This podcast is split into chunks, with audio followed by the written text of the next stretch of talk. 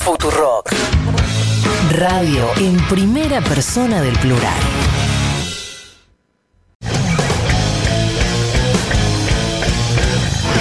que estamos el derecho a ser libre. Uma rígida política de controle da natalidade. I asked one of the top people in China. I'm going to deliver Brexit. Que presidente pobre. Que.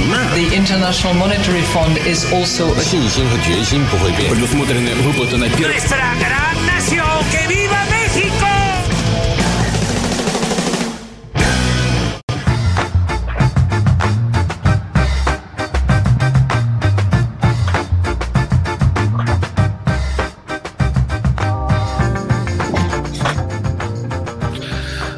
Muy buenas tardes a todas y a todos. Emisión especial de Un Mundo de Sensaciones, un mundo de miércoles según el flyer eh, con el que vendimos este programa. Eh, bueno, así como lo hicimos eh, hace dos miércoles atrás, hace 15 días, a pedido del público. Eh, acá estamos, acá estamos de vuelta para acompañarlos las próximas dos horas, para contarles, eh, hacer un panorama de lo que está ocurriendo en el mundo, también hacerlo conversando con algunas personas. Pero bueno, ya quiero saber antes que nada si están mis compañeros del otro lado. Escucho ruidos, sillas que se mueven. A ver, alguno que vaya hablando y saludando. Oli. Bueno, ahí están. Creo que identifiqué a los Juanes, a ambos dos. Yo no Eh, dije Oli. no, vos, no- vos sos el que no dijiste Oli. Eh, me falta Leti, ¿está por ahí Leti? No la escucho, Leti. Bueno, ahí estaremos viendo eh, si está terminando de acomodarse. Escuchamos. Hola, hola. Hola, ¿me Sí. escuchan? Mm, sí, ¿estás moviendo algún cable? Salió abajo de la tierra. ¿Se escucha, se escucha muy bajo? No, no se escucha bien, pero Ah. estabas moviendo, moviendo algún cable, algo. Moví cuando dije que no me, me dijeron que no me escuchaban. Bueno, ahora te escuchamos perfecto, no tratá de no mover nada. así me quedo como- quieta. ¿Cómo estás? Casi Me- me- que. No te voy a decir que no respires, pero Me encanta cómo suena eso a pedido del público.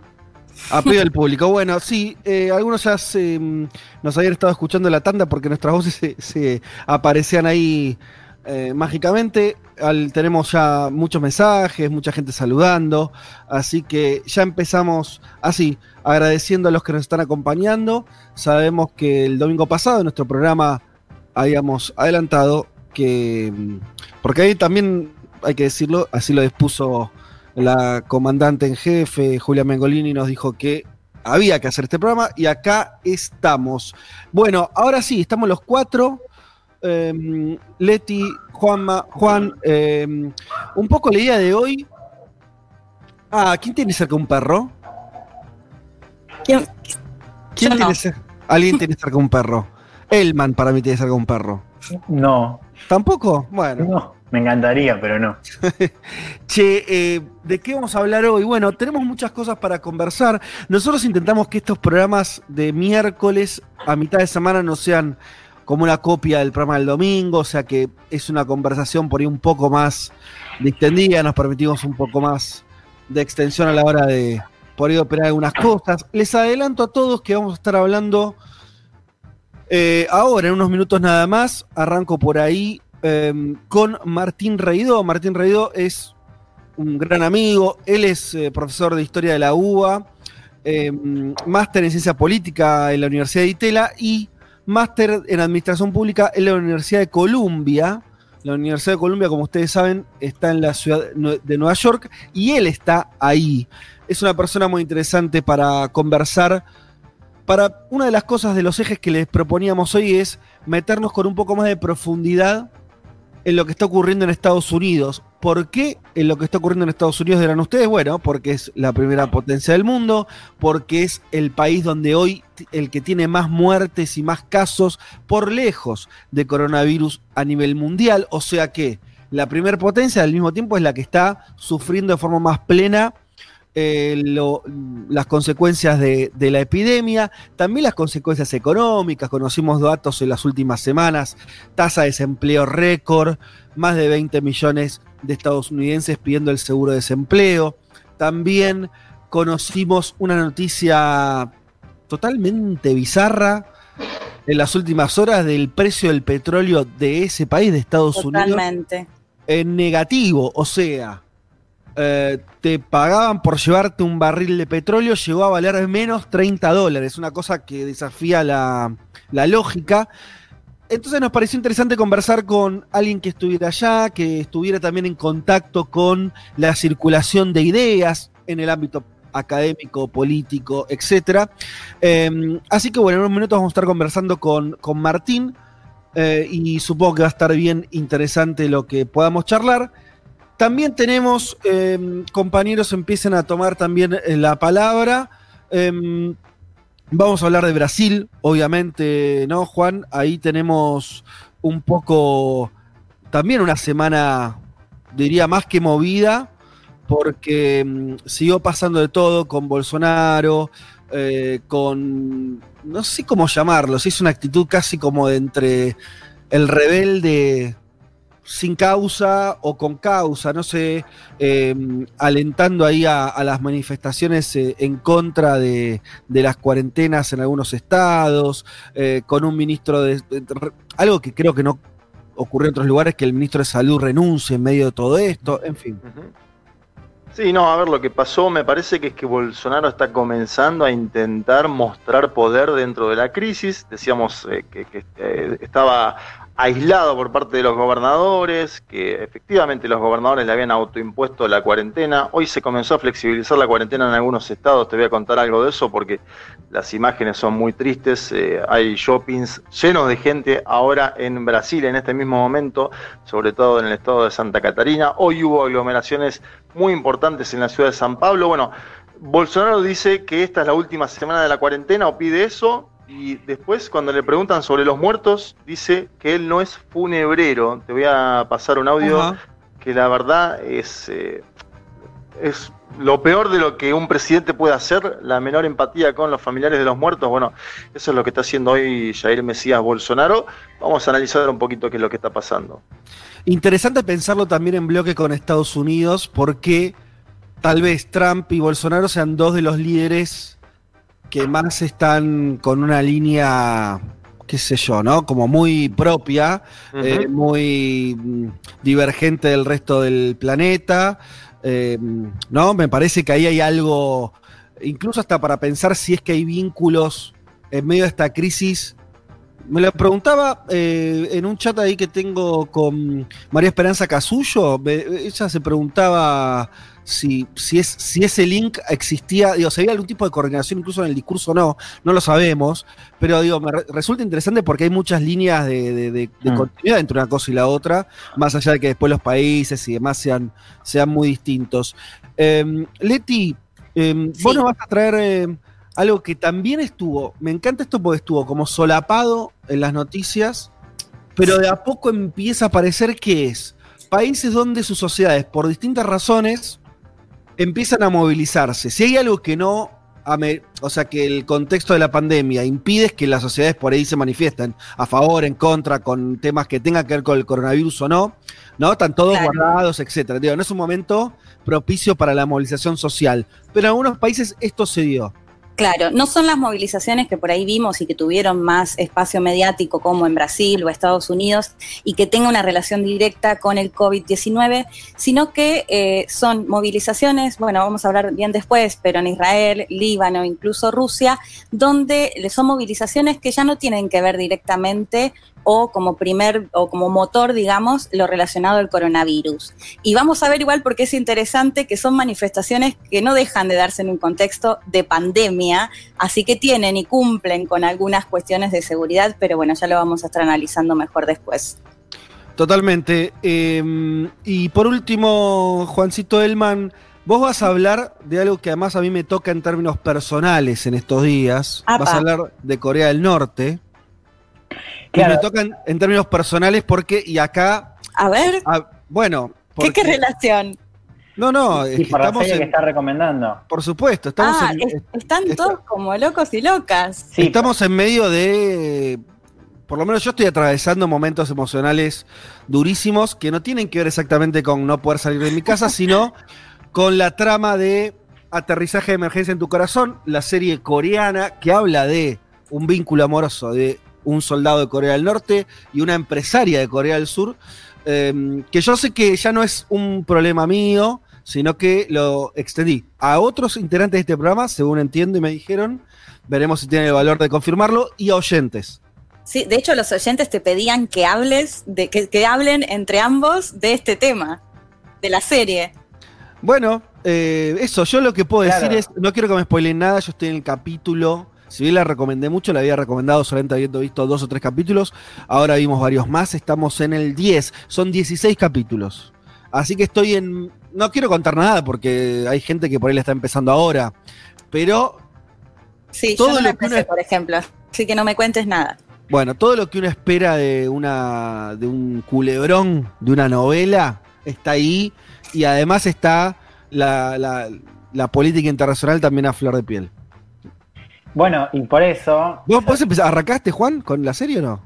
Sí, arranqué. De ah. hecho, arranqué y fíjate qué cosa que eh, creo que fueron, no sé, 24 o 48 horas después, se filtra una noticia en un medio de Corea del Sur, citando supuestas fuentes norcoreanas, que decían que eh, Kim Jong-un había sufrido una intervención quirúrgica y que tenía, al parecer, un daño cerebral irrecuperable, digamos, que tuvo una, cirugía que salió mal y, habría tenido lesiones eh, cerebrales irrecuperables. Llegó a estar en la CNN la noticia. No sé en qué otras, cuántas otras cadenas hicieron eco. CNN también. Ah, CNN, lo que, lo que, a ver, lo que pasó es que la noticia sale de Corea del Sur, sale de Seúl, toma otra dimensión cuando lo levanta CNN. Y CNN cita, por un lado, el informe este, este medio de, de Corea del Sur, y dice también que había fuentes de inteligencia de Estados Unidos que estaban siguiendo el tema. Nunca aclara igual cuál, es la fuente en la que se basa para hacer la noticia, digamos. Simplemente dice que la, inteligencia de Estados Unidos también lo estaría em, investigando. Trump habló ayer y dijo que, no tenía ningún tipo de conocimiento, pero que esperaba que, Kim esté bien. Lo cual, nada, yo estaba como súper motivado por, em, por la, serie. Me interesó mucho esto de un poco la, vida, la vida en común, ¿no? En Corea del Norte, un poco cómo cómo era esa ruralidad que se ve muy bien en la serie. Bueno, eso es eh, una cosa interesante es que no está, si bien es una novela, digamos, no, no, no es que eh, eso tiene necesariamente un rigor. A mí lo que me pareció interesante desde el punto de vista de cómo escribieron la, novela es que no está bastardeada la situación. O sea, podría, podrían dibujar una situación totalmente, no sé, mucho, mucho más eh, caricaturesca, ¿no? Y hay algo ahí que, esto que os contás, por ejemplo, la cuestión de, lo comunitario, de lo rural, que está presentado con nada, bien. Claro, sí, sí, digamos, al fin y al cabo terminan siendo personas, digamos, a veces uno ve Corea del Norte desde una óptica, digamos, pensando en el Partido Comunista, pensando en el líder, pensando en la cuestión nuclear, y se olvida, digamos, que hay una sociedad detrás, ¿no? Que hay vidas, digamos, que están eh, luchando para salir adelante en un contexto desde ya complicado y de situación muy, muy precaria en, todo sentido. Entonces, nada, llegamos a la noticia de estas últimas horas de Kim, o supuesta noticia, rumor, y me parece que, estaría bueno charlarlo. Vamos a hablar un poco de eso y, contar un poco el, punto que está detrás de esto, que es por qué es importante, o sea, por qué tenemos que mirar cualquier cosa que sucede en el entorno de la salud de Kim Jong-un. Bueno, en primer lugar, porque no hay mecanismos de sucesión a la vista, digamos, un país que funciona muy anclado en eh, el líder supremo. Con lo cual, cualquier tipo de rumor de salud eh, del líder me parece que vale la pena tenerlo en cuenta, así que hoy vamos a hablar un poco de eso. Eh, con, una cuota mínima de teorías conspirativas, ¿no? que siempre deberían estar en Corea del Norte y me parece que hoy no debería estar la solución. Totalmente, si hay algo que rodea a Corea del Norte también es eso. Che, bueno, em, obviamente la mayoría de los mensajes que están cayendo tienen que ver con eh, la serie, repito, porque hay varios que me están preguntando el nombre, se llama, y esto es importante, Aterrizaje de Emergencia en tu Corazón, que para mí califica como el mejor nombre de una novela. una, si te dejas llevar el nombre, no la ves. O, al revés. A mí me parece, a mí, a mí me enganchó ya con el nombre, pero, pero entiendo, sí. Em, es el nombre de una banda de cumbia, ¿no? De los 90 Argentina. podría ser. Sí, sí. Podría ser. Che, eh, entonces, bueno, por, eh, mucha gente que dice estoy en capítulo 6, estoy recién la arranqué, eh, la empecé a ver después de escucharlos ustedes el domingo, no spoilé nada, bueno, muchos mensajes, ¿sí? Así que nada, perfecto, bueno, vamos a, iniciar esto.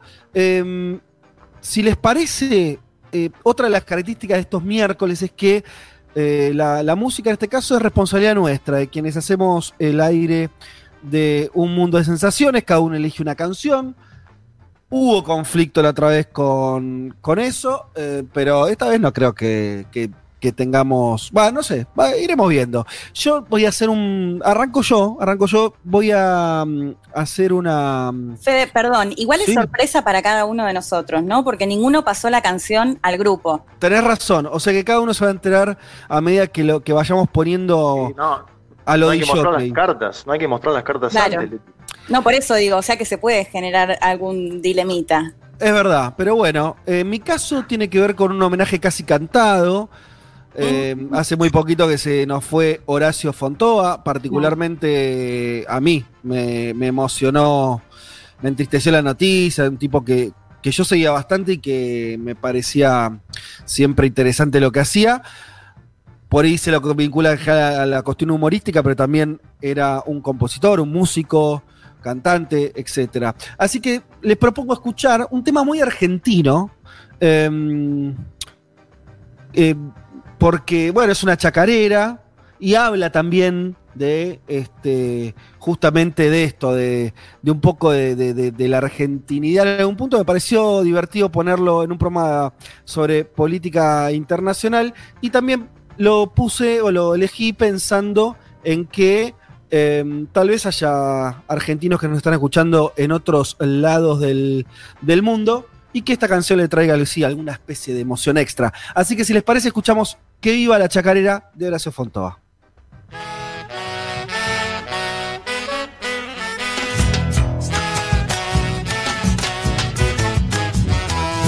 Nos matan, siempre nos matan, nos tiran con lo que tienen.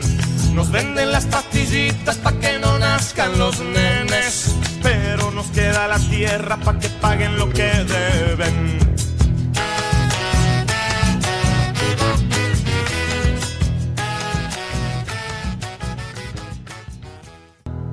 Un mundo de sensaciones.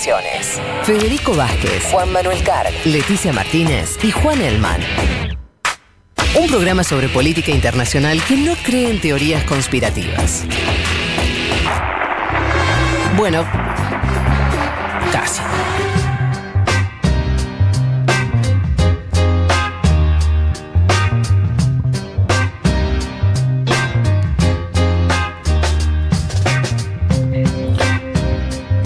Acá estamos, acá estamos, miércoles, miércoles a la tarde, 6 y 27 de la tarde, haciendo un mundo de sensaciones, eh, versión miércoles, ver- versión pandemia, versión Zombieland.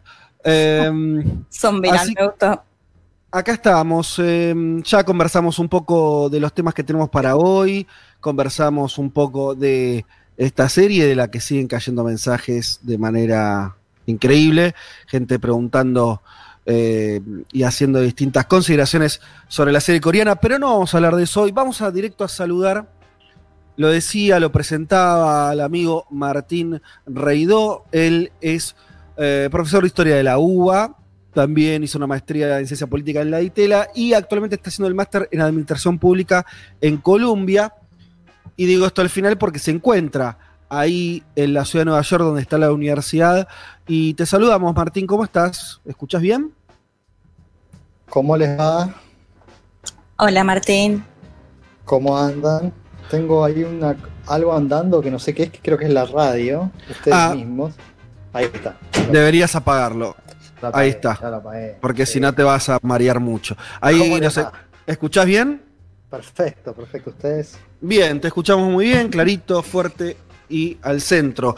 Che, Martín, a ver, ¿por qué queríamos conversar? Lo decía un poco al inicio del programa. Vamos a intentar también que sea una conversación, obviamente incluyo a mis compañeros.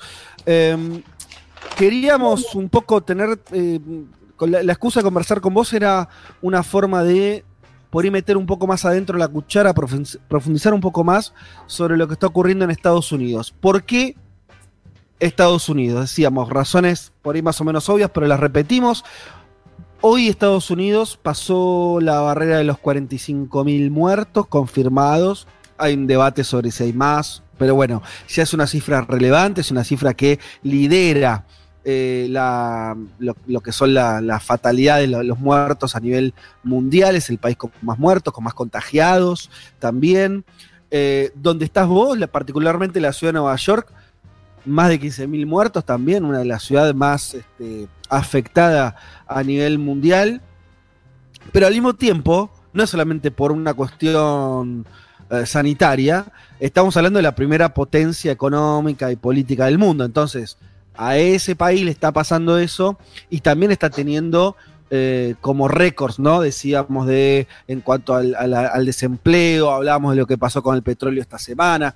Entonces, lo primero que me surge preguntarte, y aprovechándote, obviamente, que estás ahí, que estás, me parece, por ahí estás teniendo conversaciones que son distintas a lo que uno puede eh, tener leyendo los diarios de allá, por decirlo rápido, es ellos, eh, en Estados Unidos hay, cierta conciencia de esta excepcionalidad, que ellos están como una afectación del virus muy por arriba de lo que tienen otros países, o lo están viviendo con cierta, no sé si decirlo, naturalidad, fatalidad, es la que toca, o está, o hay una sensación muy clara de que están atravesando algo muy, muy extraño. Ok, es muy buena la pregunta y a ver cómo la contesto. Primero voy a hacer con una salvedad, digamos, que es que arranco por una salvedad. O sea, arranco bajándome el precio. Bueno, voy a hablar de, no, voy a hablar de Nueva York, digamos, de lo que yo conozco de la ciudad, digamos que como sabemos, cualquiera que haya venido a Nueva York alguna vez, que hay muchos argentinos que, pudieron, eh, es muy distinta al resto del país, ¿no? Eh, entonces, ¿qué está pasando en Nueva York? Yo te diría sorprendentemente muy poco. O sea, primer, primera impresión de argentino, digamos, este, acostumbrado a que la sociedad argentina, digamos, salga a las calles a protestar, a movilizarse a favor, en contra del gobierno, gobierne eh, Cristina o Mauricio, digamos así. Eh, o sea, una, sociedad con una fuerte tradición de movilización. Acá no pasa nada. O sea, al revés, digamos, ¿no? O sea, eh, hay 15.000 muertos en la ciudad de Nueva York, como decías vos, y la verdad es que a las 7 de la tarde aplauden, aplauden, aplaudimos a los médicos, de la misma forma que creo que en Buenos Aires a las 9 de la noche. Claro, acá, un poco más tarderos, pero bueno, sí. Más tarderos, comemos más tarde, estos gringos comen más temprano. Sí, sí. Eh, y, y no pasa, o sea, pasa muy poco, digamos, no hubo, no solamente no hubo una movilización, y creo que ustedes más tarde van a hablar sobre las movilizaciones en tiempo de pandemia, sino que digamos, no pasa nada, digamos, cómo mide muchísimos puntos, cómo es el gobernador del estado de Nueva York, mide muy bien en sus encuestas, es tapa de las revistas, a pesar de que el tipo tiene 30.000, 25.000 muertos creo que tiene el estado, digamos. Eso es medio raro, o sea, en principio una rareza de ahí, o sea, es... ¿Por qué? Eh, me parece que porque les cargan las tintas a Trump, digamos, ¿no? O sea, que el culpable es Trump y no es ni el gobernador, este, Andrew Cuomo, ni el intendente, digamos, de la ciudad, que es de Blasio, que ya va por el, segundo mandato que tiene. Entonces, o sea, ese punto es impresionante, ¿no? Digamos, yo pensaba el otro día, eh, es horrible hacer estas comparaciones, pero Nueva York es 9 millones de personas, la ciudad de Buenos Aires tiene 3, más o menos. Sí. Si la ciudad de Buenos Aires tuviera 5.000 muertos por el coronavirus. No, no, sí. ¿No? que es el número exacto de los que tenemos acá. ¿Qué pasaría en el sistema político argentino? ¿Qué pasaría con, con no solamente con la reta, digamos, qué pasaría con Alberto, digamos? Eh, me parece que hay una rareza acá, digamos, ¿no? Me parece que hay una rareza. No sé si es fatalismo, no sé si es la que nos tocó, como decías vos, no sé si es... Me parece que es clave que le, sí le echan la culpa mucho a Trump, ¿no? Digamos, Trump fue el que tardó, el que no reaccionó, el que no bajó toda la plata que tenía que bajar, el que cerró tarde los aeropuertos, etcétera, etcétera, etcétera. Es que eh, igual en la discusión con cómo justamente no es eso, ¿no? El gobernador diciendo, bueno, yo estoy a favor del aislamiento, yo quiero tomar medidas eh, para enfrentar la pandemia, y Trump en otra posición a priori bastante más irresponsable. Digo, me parece que esa es la lectura que se hace mediáticamente y bueno, por lo que contás, también es la lectura que hace gran parte de los estadounidenses al menos de, los, de, los, de la gente de acá, digamos, en New York, ¿no? Sí, Nueva York, sí, sí, sí, estoy de acuerdo. Sí, piensan eso. Piensan que, nada, esto es. Eh, hijo, estos muertos son se los cargan a Trump, digamos, políticamente. Eh, pero bueno. Y, y, más allá de la cuestión de, del, del virus particularmente, ¿hay una sensación o hay una conversación sobre que se está frente a un gran cambio, o sea, que más allá de- del costo de vidas, que obviamente está en el centro de todo, pero bueno, eso con el tiempo y, además por lo que vos decís, hay hasta cier- cierta... Se, se normaliza eso, pero hay en otra capa, ¿no? Hay unas... hay, mm, se habla de, che, como pasa un poco acá, ¿no? De decir, bueno, cuántas cosas que están, que van a cambiar, eh, estamos cambiando hacia otra era, va a haber otra economía, eh, la política va a ser distinta, o también esa cosa de, de sistema fuerte hace que tampoco se discuta eso, o no parezca muy claro eso. Sí, eso sí se discute, se discute mucho. Esta ciudad tiene, eh, bueno, vi- vive de Perdón, y te lo, te lo decía a vos porque vos estás, no sé dónde estás viviendo ahora, cuando yo te, te fui a visitar hace un tiempo, vos estabas además muy cerca hasta geográficamente de la Universidad de Columbia, no sé ahora, eh, supongo que la universidad está cerrada, me imagino, pero bueno, no sé si se respira algo así como, digo, si seguís conversando también con gente ligada yo, al mundo de las ideas, digámoslo.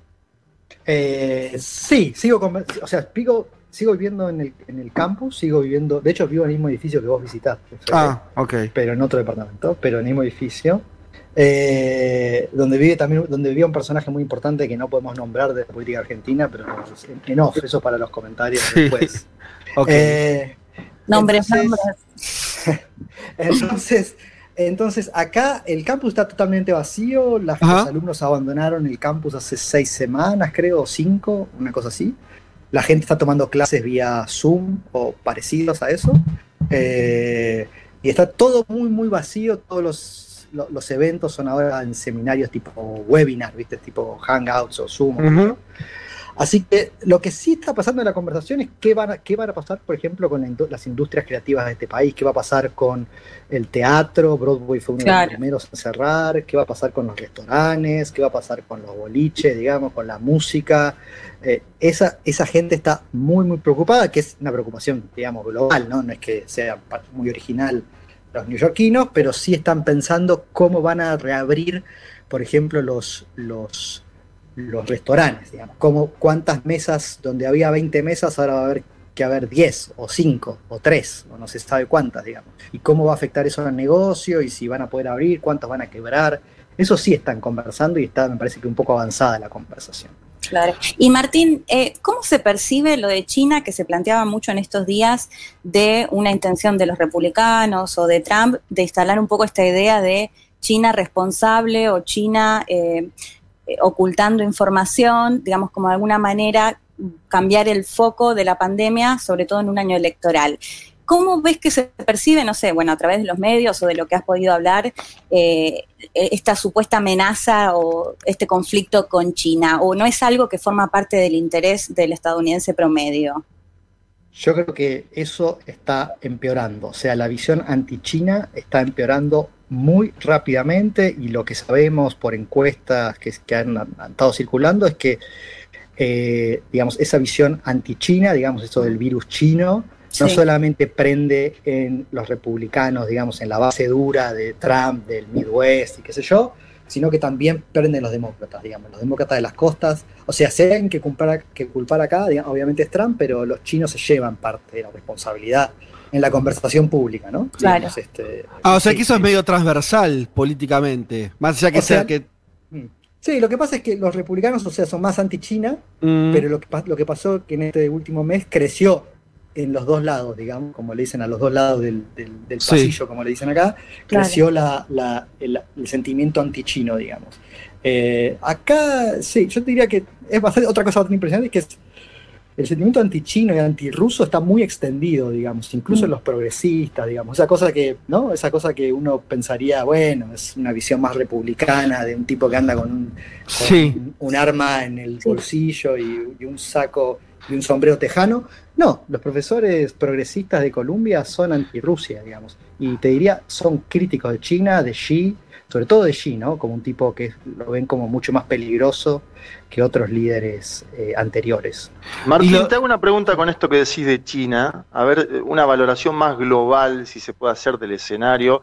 Hay una nota que acaba de salir en The New York Times, no te voy a preguntar de esa nota en particular, pero el título es una opinión comentario de dos especialistas en política exterior, Angelo y Bill Chávez. Se titula Gracias China, es una frase de Marcelo Ebrard, el canciller mexicano.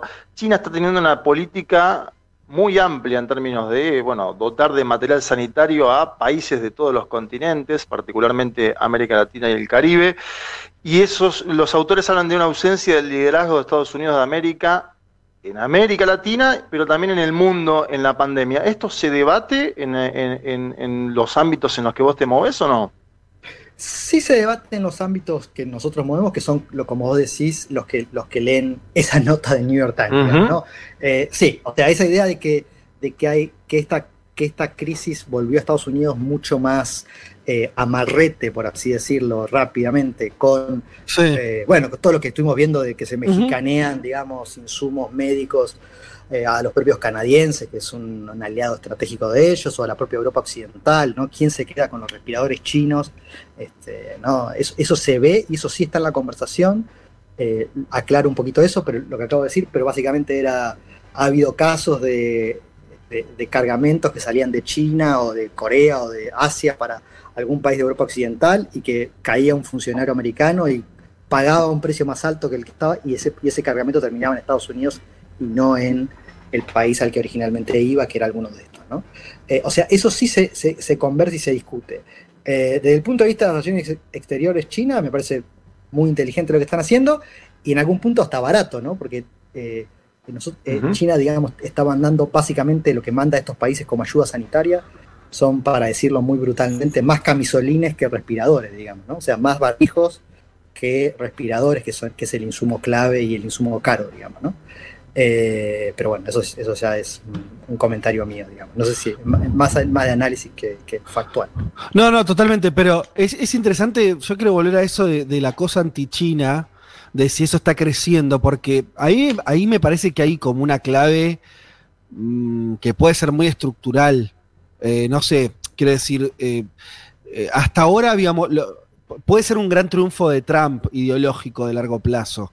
Quiero decir, cuando cuando empezó la presidencia de Trump, incluso nosotros en el programa lo también jodíamos, ¿se acuerdan? Hace un par de años con el caso de China, China, y, que, viste, Trump repetía lo de China como su gran enemigo antes de la pandemia, le digo, comento a los oyentes eh, que por ahí, no, sé si nos escuchan, son los, mismos de siempre o no, pero eh, eh, durante mucho tiempo fue casi una batalla personal de Trump, ¿no? Poner, tener de enemigo a China eh, hacerlo culpable de las cuestiones económicas, esa guerra de sanciones, etc.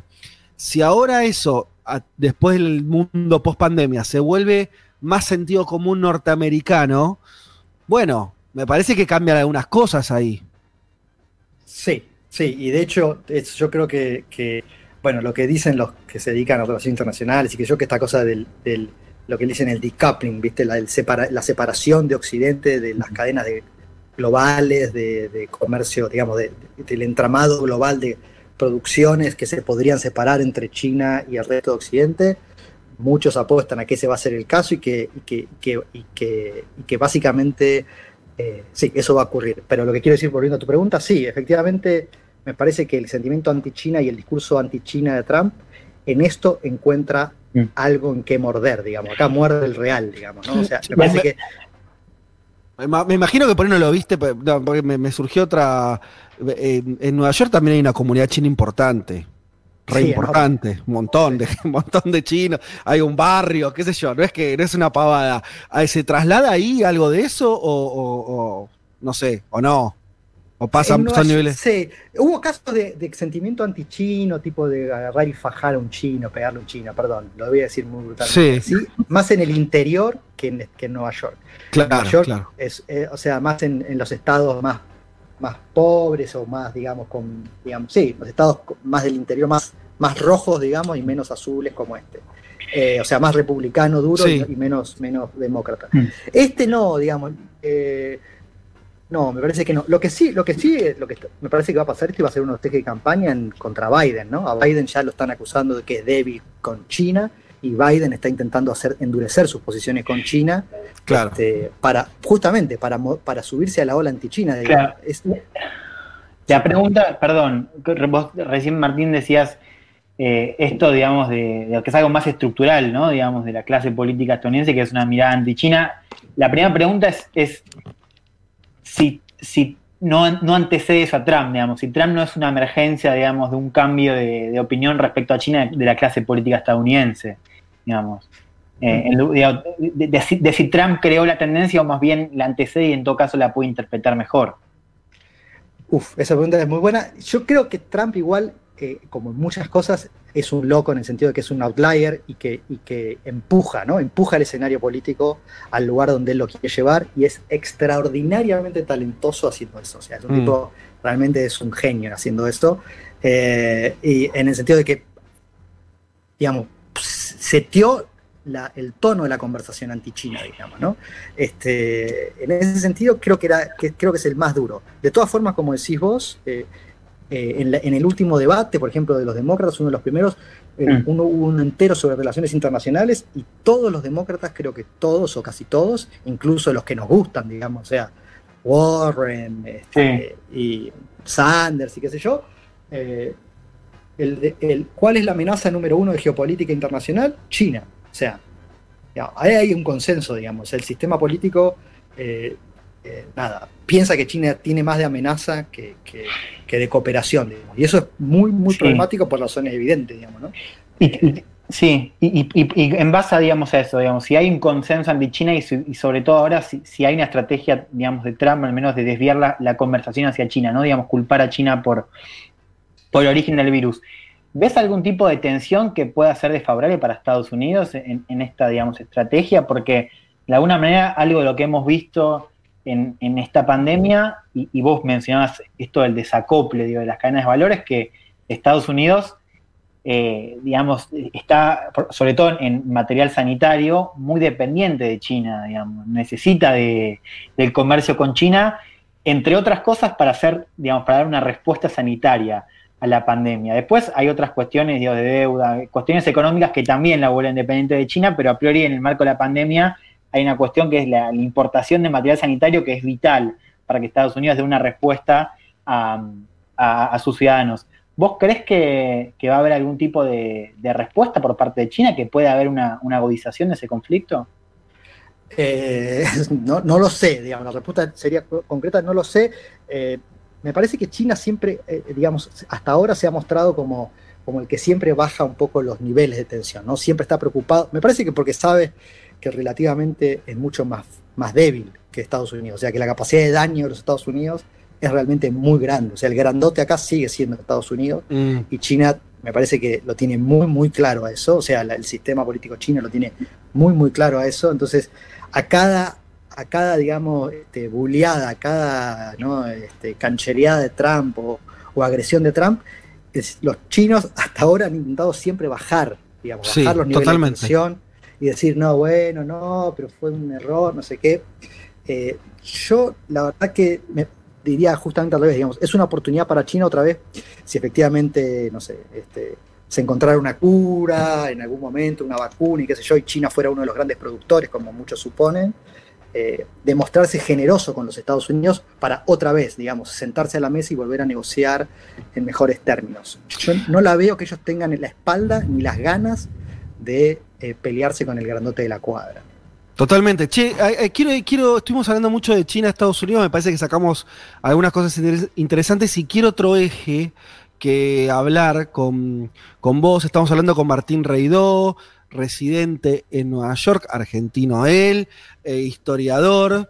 Em, y lo que quería, a ver, hay otra, eh, hay otra dimensión que, que es súper interesante, que es la cuestión económica y acá hay, dos niveles que a mí se me ocurren. Uno que, por ahí no lo puedes contar más como alguien que vive ahí, que es eh, si notas em, eh, desesperación en, qué sé yo, no sé, el tipo que tiene un boliche ahí cerca de tu casa, o vos nos hablás de lo que podríamos decir la industria cultural, no sé, me imagino, qué sé yo, alguien que eh, es, eh, no sé, que, qué sé yo, que un músico que no tiene dónde tocar ahora y que Nueva York está lleno de músicos y de lugares para escuchar música. No sé, esa dimensión, cómo se vive en un país de primer mundo, sabemos cómo se vive en un país de tercer mundo acá, que es mal, y un Estado que, qué sé yo, como puede, sostiene, mal, bien, de a poco, tarde, eh, y la gente tratando de aguantar. ¿Cómo es eso allá? Eh, y, mm, y después a una dimensión más superestructural, ¿no? Decir, bueno, qué sé yo, esas preguntas que tenemos todos, y Estados Unidos va a, financi- va a hacer un plan más, ya no, no va a hacer nada, se va a meter adentro y no le va a importar si el resto nos morimos de hambre. Bueno, pero empecemos por lo primero, por, lo, por, por esa imagen de, de cómo la están llevando eh, sectores que, gente que vos veas así de a pie. Eh, sí, yo, a ver, eh, de vuelta, vivo en una burbujita también, ¿no? Pero, pero me parece que lo que yo veo y lo que encuentro acá es que sí, hay, hay angustia, obviamente, la angustia, digamos, es muy palpable en el, en el- digamos, el tipo que te vende una pizza que tenías no sé, 100 clientes y ahora tiene 10, digamos, o sea, eso, eso sí se ve, digamos. Lo que Perdón, es- Martín, porque pre- preciso una cosa, porque de qué me parece interesante en Estados Unidos. Esta es una crisis donde a todos nos obligó a consumir menos. Y Estados Unidos se caracteriza, y, me re- y cuando digo Estados Unidos me refiero al que tiene muchísima guita y al que no tiene tanta guita, a consumir a Perfecto. rolete, ¿no? Te digo, te digo una diferencia que sí le encuentro a la distancia, ¿no? Digamos, de, de- de- de- comparando, por ejemplo, esta ciudad con, con Buenos Aires, digamos. Una cosa importante es que acá lo que este país sí tiene muy, muy extendido desde hace mucho tiempo, y de hecho tiene estatus constitucional, digamos, es su correo, o sea, su sistema de correo. O sea, tienen un correo público que es estatal, que es muy, muy extendido, y además tienen UPS, FedEx y Mm. todas las otras privadas, digamos.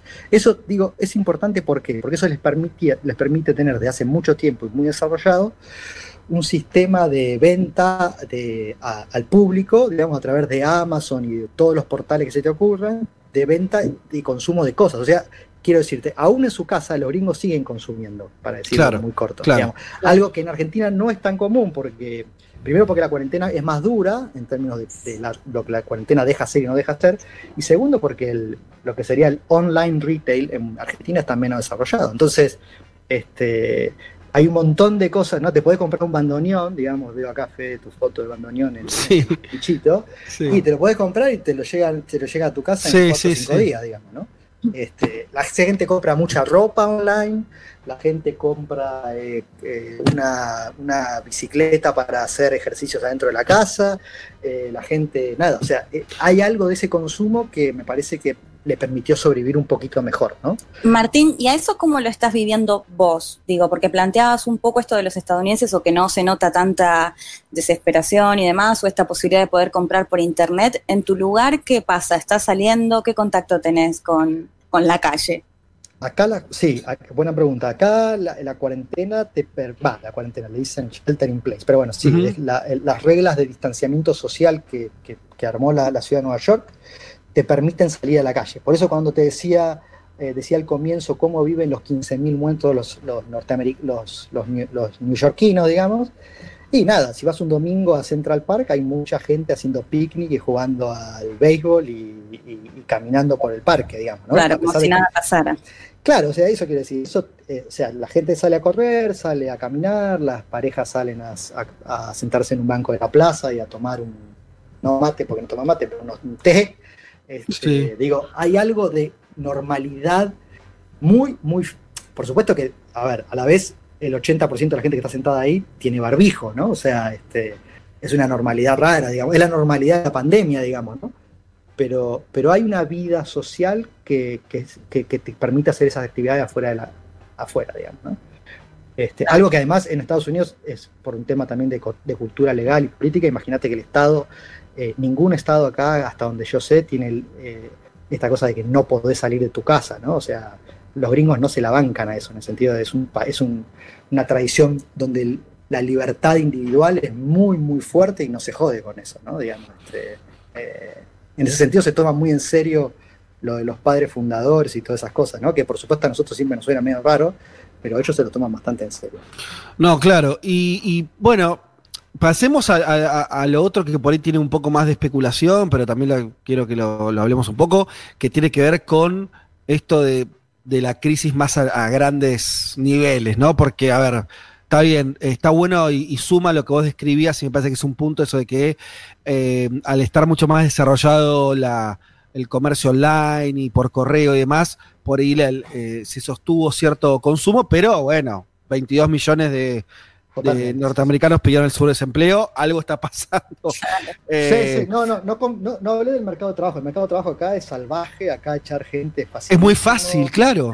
Es, no hay ninguna indemnización, no hay ninguna legislación que te es chau, no te quiero más, andate de tu casa, ¿no? La cajita, el tipo en la cajita que guarda las fotos del escritorio y se las llevan, que vimos en todas las películas y en todas las series gringas, es absolutamente cierto. Es muy fácil echar a la gente. Entonces, Pasó en la crisis del 2001, el del 2009, que creció mucho el desempleo muy rápido, y volvió a pasar ahora, pero ahora mucho más fuerte que lo que había pasado en 2009. Eh, y los números que ustedes decían, 20 y pico millones de, gente que, que, es, que, digamos, se aplicó al desempleo, al seguro de desempleo. Este, eso solo pasa en este país. O sea, en ningún otro país desarrollado pasa eso. No pasó ni siquiera en el Reino Unido, que tenía un sistema también liberal su fuerza de trabajo. ¿no? Este, Boris Johnson, que es súper conservador, eh, de todas formas decidió que iba a intentar mantener los niveles de empleo.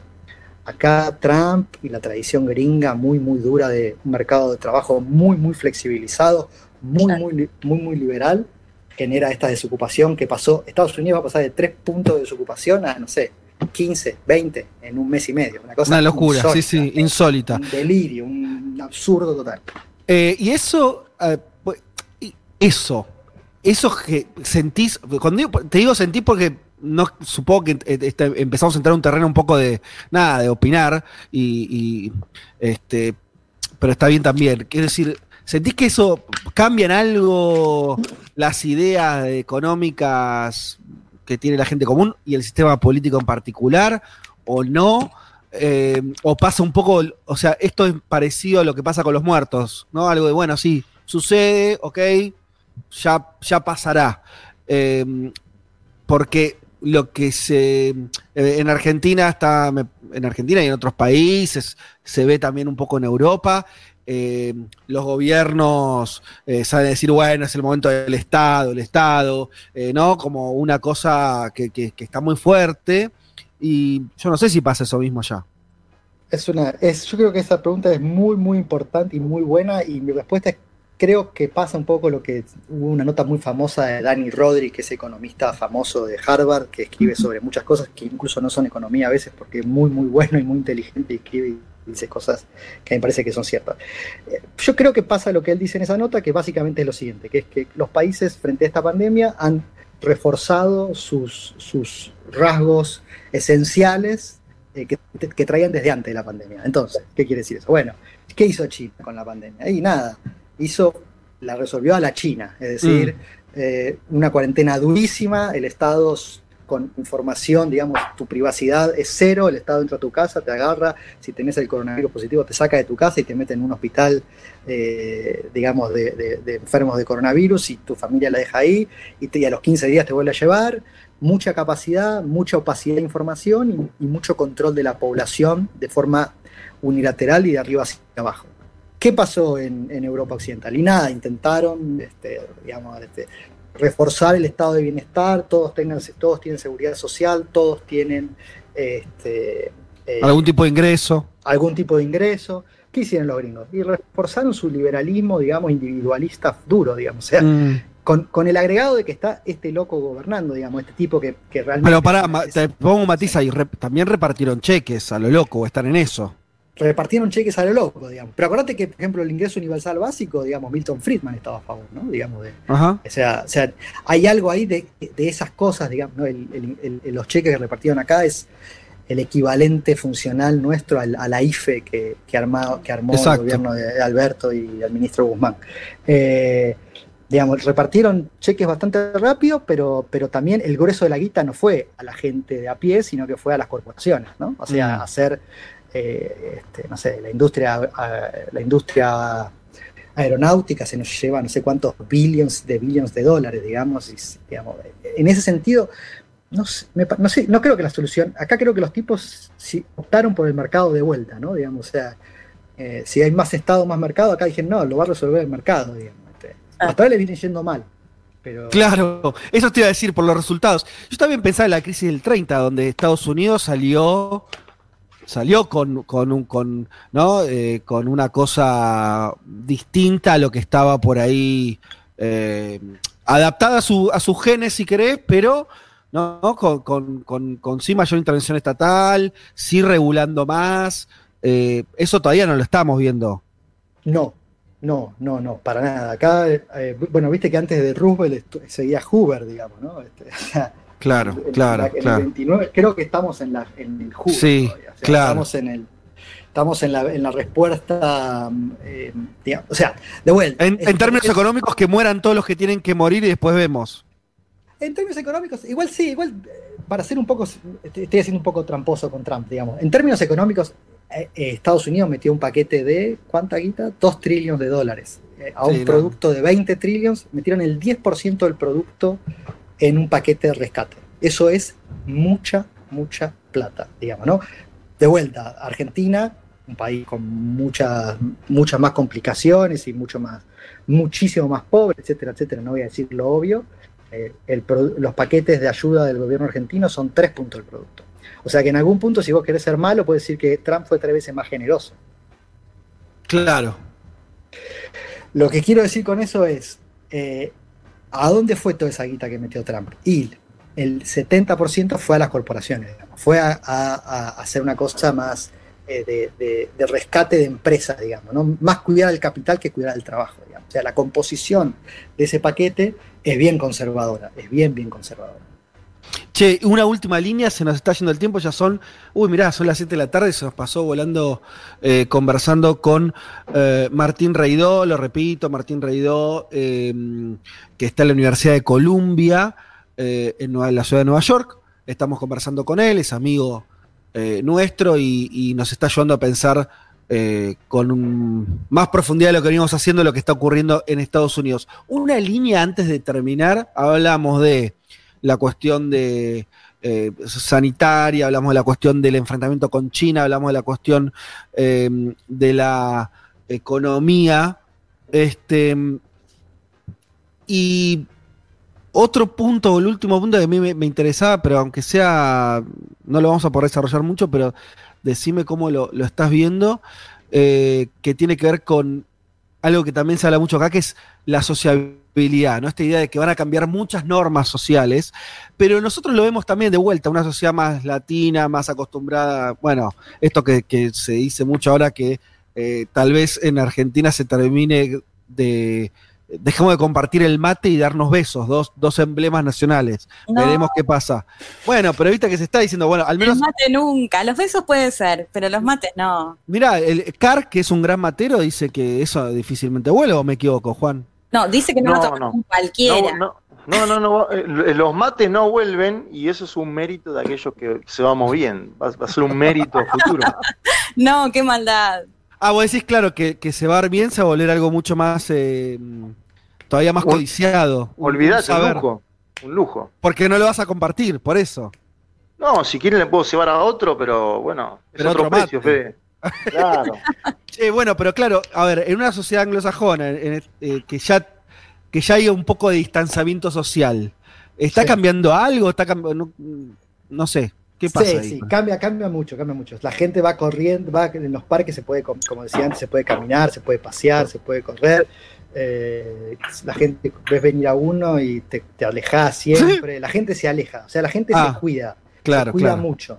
La idea, eso también me parece importante, digamos, la gente, te, decide, digamos, de subrayar, la gente se cuida, digamos, nadie se quiere enfermar, nadie quiere enfermar a otros, sabemos que esta enfermedad eh, puedes enfermar a otros aún sin tener los síntomas de la enfermedad, digamos, entonces me parece que hay, hay un hay una responsabilidad de la gente, digamos, sobre, sobre, no, sobre, sobre, el propio cuerpo y sobre los otros, digamos. Me parece que eso está bastante, bastante extendido en toda la ciudad, digamos, ¿no? Este, sobre todo ahora que ya quedó claro que te morís, digamos, si te agarra, claro. sobre, sobre todo a los, los, vulnerables, ¿no? Digamos, pero, igual eso nos pasa un poco a todos, ¿no? Digo, no, no que cruzás la calle, pero medio que ni te mirás con la otra persona que te cruzás. No sé si les está pasando o entré un poco en paranoia.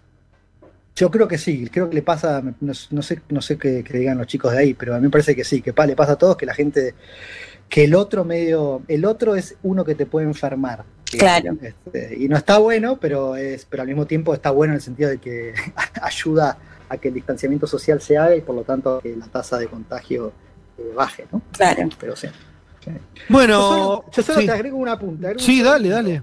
¿Qué pasa? A mí me parece una cosa importante es si esto le, si esto hace que Trump esté más cerca de reelegir eh, eh, eh, para la, su segunda presidencia o si lo o si lo, o se lo aleja. Sí, buena pregunta. Una, sí. una, primera, un primer comentario es que en términos comparados, digamos, todos los tipos, todos los, los digamos, los titulares, los incumbents, dicen los politólogos, ¿viste? todos los que están gobernando, todos los gobernantes que toman medidas fuertes para controlar la, la, la, la pandemia, se ven favorecidos en términos de imagen pública, ¿no? O sea, todo el tipo que dice cuídense de sus casas, cuídense y que compra respiradores y que sale a poner camas y eh, ¿no? digamos que se pone como una especie de padre protector, la sociedad los premia y los les dice, ok, eh, el rating de, de, aprobación de esa gente, de todos estos políticos, sube. Hay dos excepciones a esa regla que son básicamente Trump y Bolsonaro, digamos, por lo menos de este lado del mundo, ¿no? Que, que, no hicieron eso, justamente, no hicieron eso, se, mantuvieron, no, bueno, esto no es tan grave, no, bueno, eh, córtenla, bueno, los que se tengan que morir se morirán, bla, bla, bla. No hicieron eso. Aún así, por cómo funciona el sistema electoral gringo, no me queda claro que Trump pierda, digamos, o sea, porque él no perdió a su gente, digamos. Este, bueno, eso, eso lo comentaba hoy en Segurola y ajustaba a ver si te parece bien o no, que es eh, por ejemplo, yo veía que hay, en las encuestas eh, marcan que cerca del 70% de los norteamericanos estarían a favor de los que son las, sugerencias de quedarse en la casa, eh, ¿no? Lo, stay at home, ¿no? Como se llama las, las restricciones a la circulación, que estén cerrados los comercios. O sea, parece haber una mayoría muy clara en Estados Unidos, que en general las divisiones son mucho menos tajantes, de que hay una mayoría a favor de eso. Y al mismo tiempo yo le contaba a Julia, conociendo un poco el sistema de cómo votan los norteamericanos y demás, que tal vez Trump no está pensando en ese, en ese tipo de mayorías, sino está pensando en un condado en la Florida, que es el que tiene que ganar para en noviembre ganar, eh, digo, la Florida o en otros estados. Y entonces por ahí está eh, su discurso, como decís, ataja su base, ataja a sus votantes, tiene que repetir la, la presidencial anterior y, un discurso entre ultra, ¿no? Como el de Trump, ultra en el por lo menos para nosotros, eh, le puede seguir jugando a favor.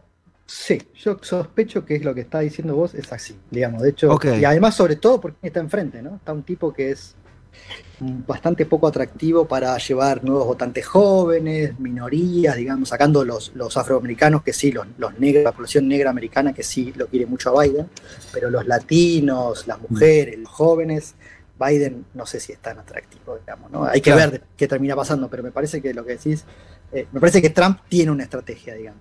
Siempre cuando la crisis económica no sea, ¿no? No se vuelva una situación descontrolada ahí. Totalmente. Porque ese es el. Hay que ver cómo llegan a noviembre. Tal cual. Tienen igual siempre la capacidad de, viste, es el país del mundo al que el mundo entero está dispuesto a financiarle el déficit, todo el déficit que quiera. Claro, ¿no? la maquinita para imprimir billetes. Exacto. Pero bueno, em, te agradecemos un montón la, comunicación, la conversación, la charla. Eh, ha sido interesante, me parece. Tuvimos, despejamos algunas X, pusimos algunos acentos en lugares que por ahí nosotros desde acá solitos no lo veníamos haciendo. Y además siempre es un gusto conversar. Me recordaba, Juanma Car, que habíamos hablado ya. Habíamos, vos saliste para un mundo de sensaciones hace un, creo que en la primera temporada nuestra. Nosotros hablamos, sí, segunda creo, y nosotros hablamos y yo, y sobre los demócratas tipo Casio Cortés, Sanders, Totalmente, totalmente. soy un gran derrotado como analista político. Eh, terminamos con Biden, que es lo peor, es como Hillary, pero menos. Menos que Hillary. Más moderado que Hillary. Mamita. Menos, de lo mismo, decían. Menos de lo mismo. Che, bueno, así que te agradecemos un montón. Cuídate, eh, ojalá que. Nosotros nos habíamos visto en Buenos Aires hace no tanto. Eh, no sé cómo vendrán tus planes. Por ahora supongo que es quedarte allá hasta que pase esta tormenta. bueno, hay pocos vuelos, digamos. pero, pero por ahí en algún vuelo te venís. Sí, sí, sí, la idea es volvernos pronto. Bien, bien, bien, bien, bien. Bueno, te mandamos un abrazo enorme, te agradecemos de vuelta, los oyentes están contentos con la conversación, hay mensajes eh, al respecto, así que nada, agradecerte y ojalá que dentro de poco repitamos. A ustedes chicos, mil gracias por la conversación, les mando un beso grande y cuídense. Un abrazo. Buenísimo. Chao, chao. Bueno, y para despedir este bloque, em, me parece que el que viene ahora con su elección de canción eh, es el compañero Juan Manuel Carg, ¿es así? Sí, señor. Vamos a. Lo, hago cortito porque fue una entrevista larga, muy jugosa. Vamos a escuchar a los fundamentalistas del aire acondicionado con Carlos, con, Carlos Solari en versión virtual en el último show al cual yo asistí y que lo, lo, catalogo como el último show que hubo en la Argentina, el 8 de marzo en el Estadio Malvinas Argentinas, una versión que para mí es preciosa de un tema muy lindo, eh, de La Mosca de la Sopa, año 1991, Salando las heridas. Lo escuchamos.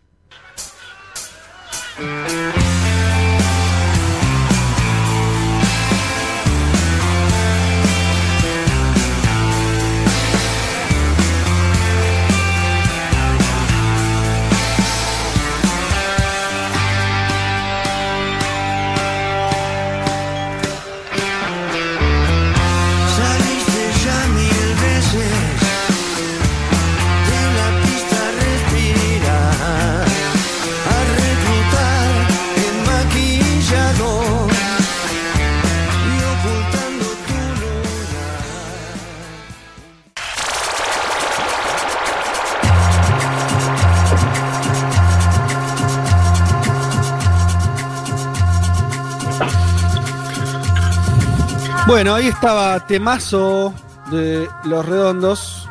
Em, ¿Y qué, eh, eh, Juan, esto lo fue una presencia virtual? De, o sea, el indio cantó por streaming. ¿Cómo fue eso? El indio grabó algunos temas en, su ah, estudio, lo grabó, en su casa. Los grabó y se proyectaban en el mismo momento en pantallas, una, una cuestión de sincronización muy fuerte entre la banda y el video que aparece. Claro, la banda tocó en vivo. La banda tocó en vivo y en otros temas, este tema aparecía el indio en pantalla. En otros temas aparecía un holograma del indio, una cuestión bastante ah. novedosa, pero que está siendo últimamente en, varios lugares del mundo. Y bueno, ya estamos todos, estamos todos apareciendo en streaming, ¿no? Una especie de pionero. Sí, sí, totalmente. Che, bueno, avancemos con Brasil. Vamos. Eh, que era el otro tema después de la conversación. Hay varios mensajes agradeciendo la conversación con, eh, con Martín Reidó desde Nueva York. Em, también, eh, bueno, hay oyentes, oyenta del domingo, Carno de su identidad ricotera. Jean-Claude dice, vamos, lo redó. Em, Matías dice, muy buena la entrevista. Mm, Maco señala que eh, habíamos hablado al final sobre Biden, el candidato demócrata que tiene una denuncia antigua por violación. Bueno, sí tiene unos temitas ahí este, si algo le faltaba a un candidato gris, es además esa, esa mancha. Para eh, coronar. ¿Cómo? Para coronar, digo. Para coronar, sí, sí, sí. Che, bueno, em, pero metámonos en Brasil, decíamos entonces eh, lo, que, lo que estaba pasando con, con Bolsonaro, yo señalaba, señalaba algunas cosas, pero básicamente digo esto, que sigue el tipo sigue en, la suya, ¿no? Como que es un poco eh, entre desafío a los, eh, sobre todo a los gobernadores que decretaron cuarentenas eh, y queriendo como, nada, como, como ponerse en un lugar bastante, bastante distante y también un Brasil que al igual que en Estados Unidos la mayoría apoya de los brasileños las medidas de sus gobernadores. Pero no sé si querías arrancar por ahí, yo te metí por ahí. No, no, eh, em, empecemos por lo del domingo, que lo que vos mencionabas que Bolsonaro quería eh, mostrarse contrario a los gobernadores, o al menos mostrar cierta iniciativa política. Eh, el domingo pasado, tras la finalización de este mismo programa, participó Bolsonaro en una movilización que pidió la clausura del Congreso de ese país y donde había banderas que exigían intervención militar, lo digo así porque es verdaderamente choqueante escuchar que un jefe de Estado participa en una movilización que pide intervención militar que cedería a su propio gobierno. Eh, es un hecho verdaderamente inédito. Hay que decir que la demanda de, un sector de la derecha brasilera no es novedosa, porque eso mismo pedían cuando gobernaba el Partido de los Trabajadores. La novedad, claro, que se deje fotografiar y que hable en ese lugar. Y mm, sobre todo, claro, porque eso significaría una especie de autogolpe o poder legitimar un autogolpe, ahora vamos a hablar de eso, pero quiero que escuchemos un poquitito con lo que vos mencionabas, Fede, de que él no quiere negociar nada, lo dice él mismo de esta manera. Bien. no queremos negociar nada.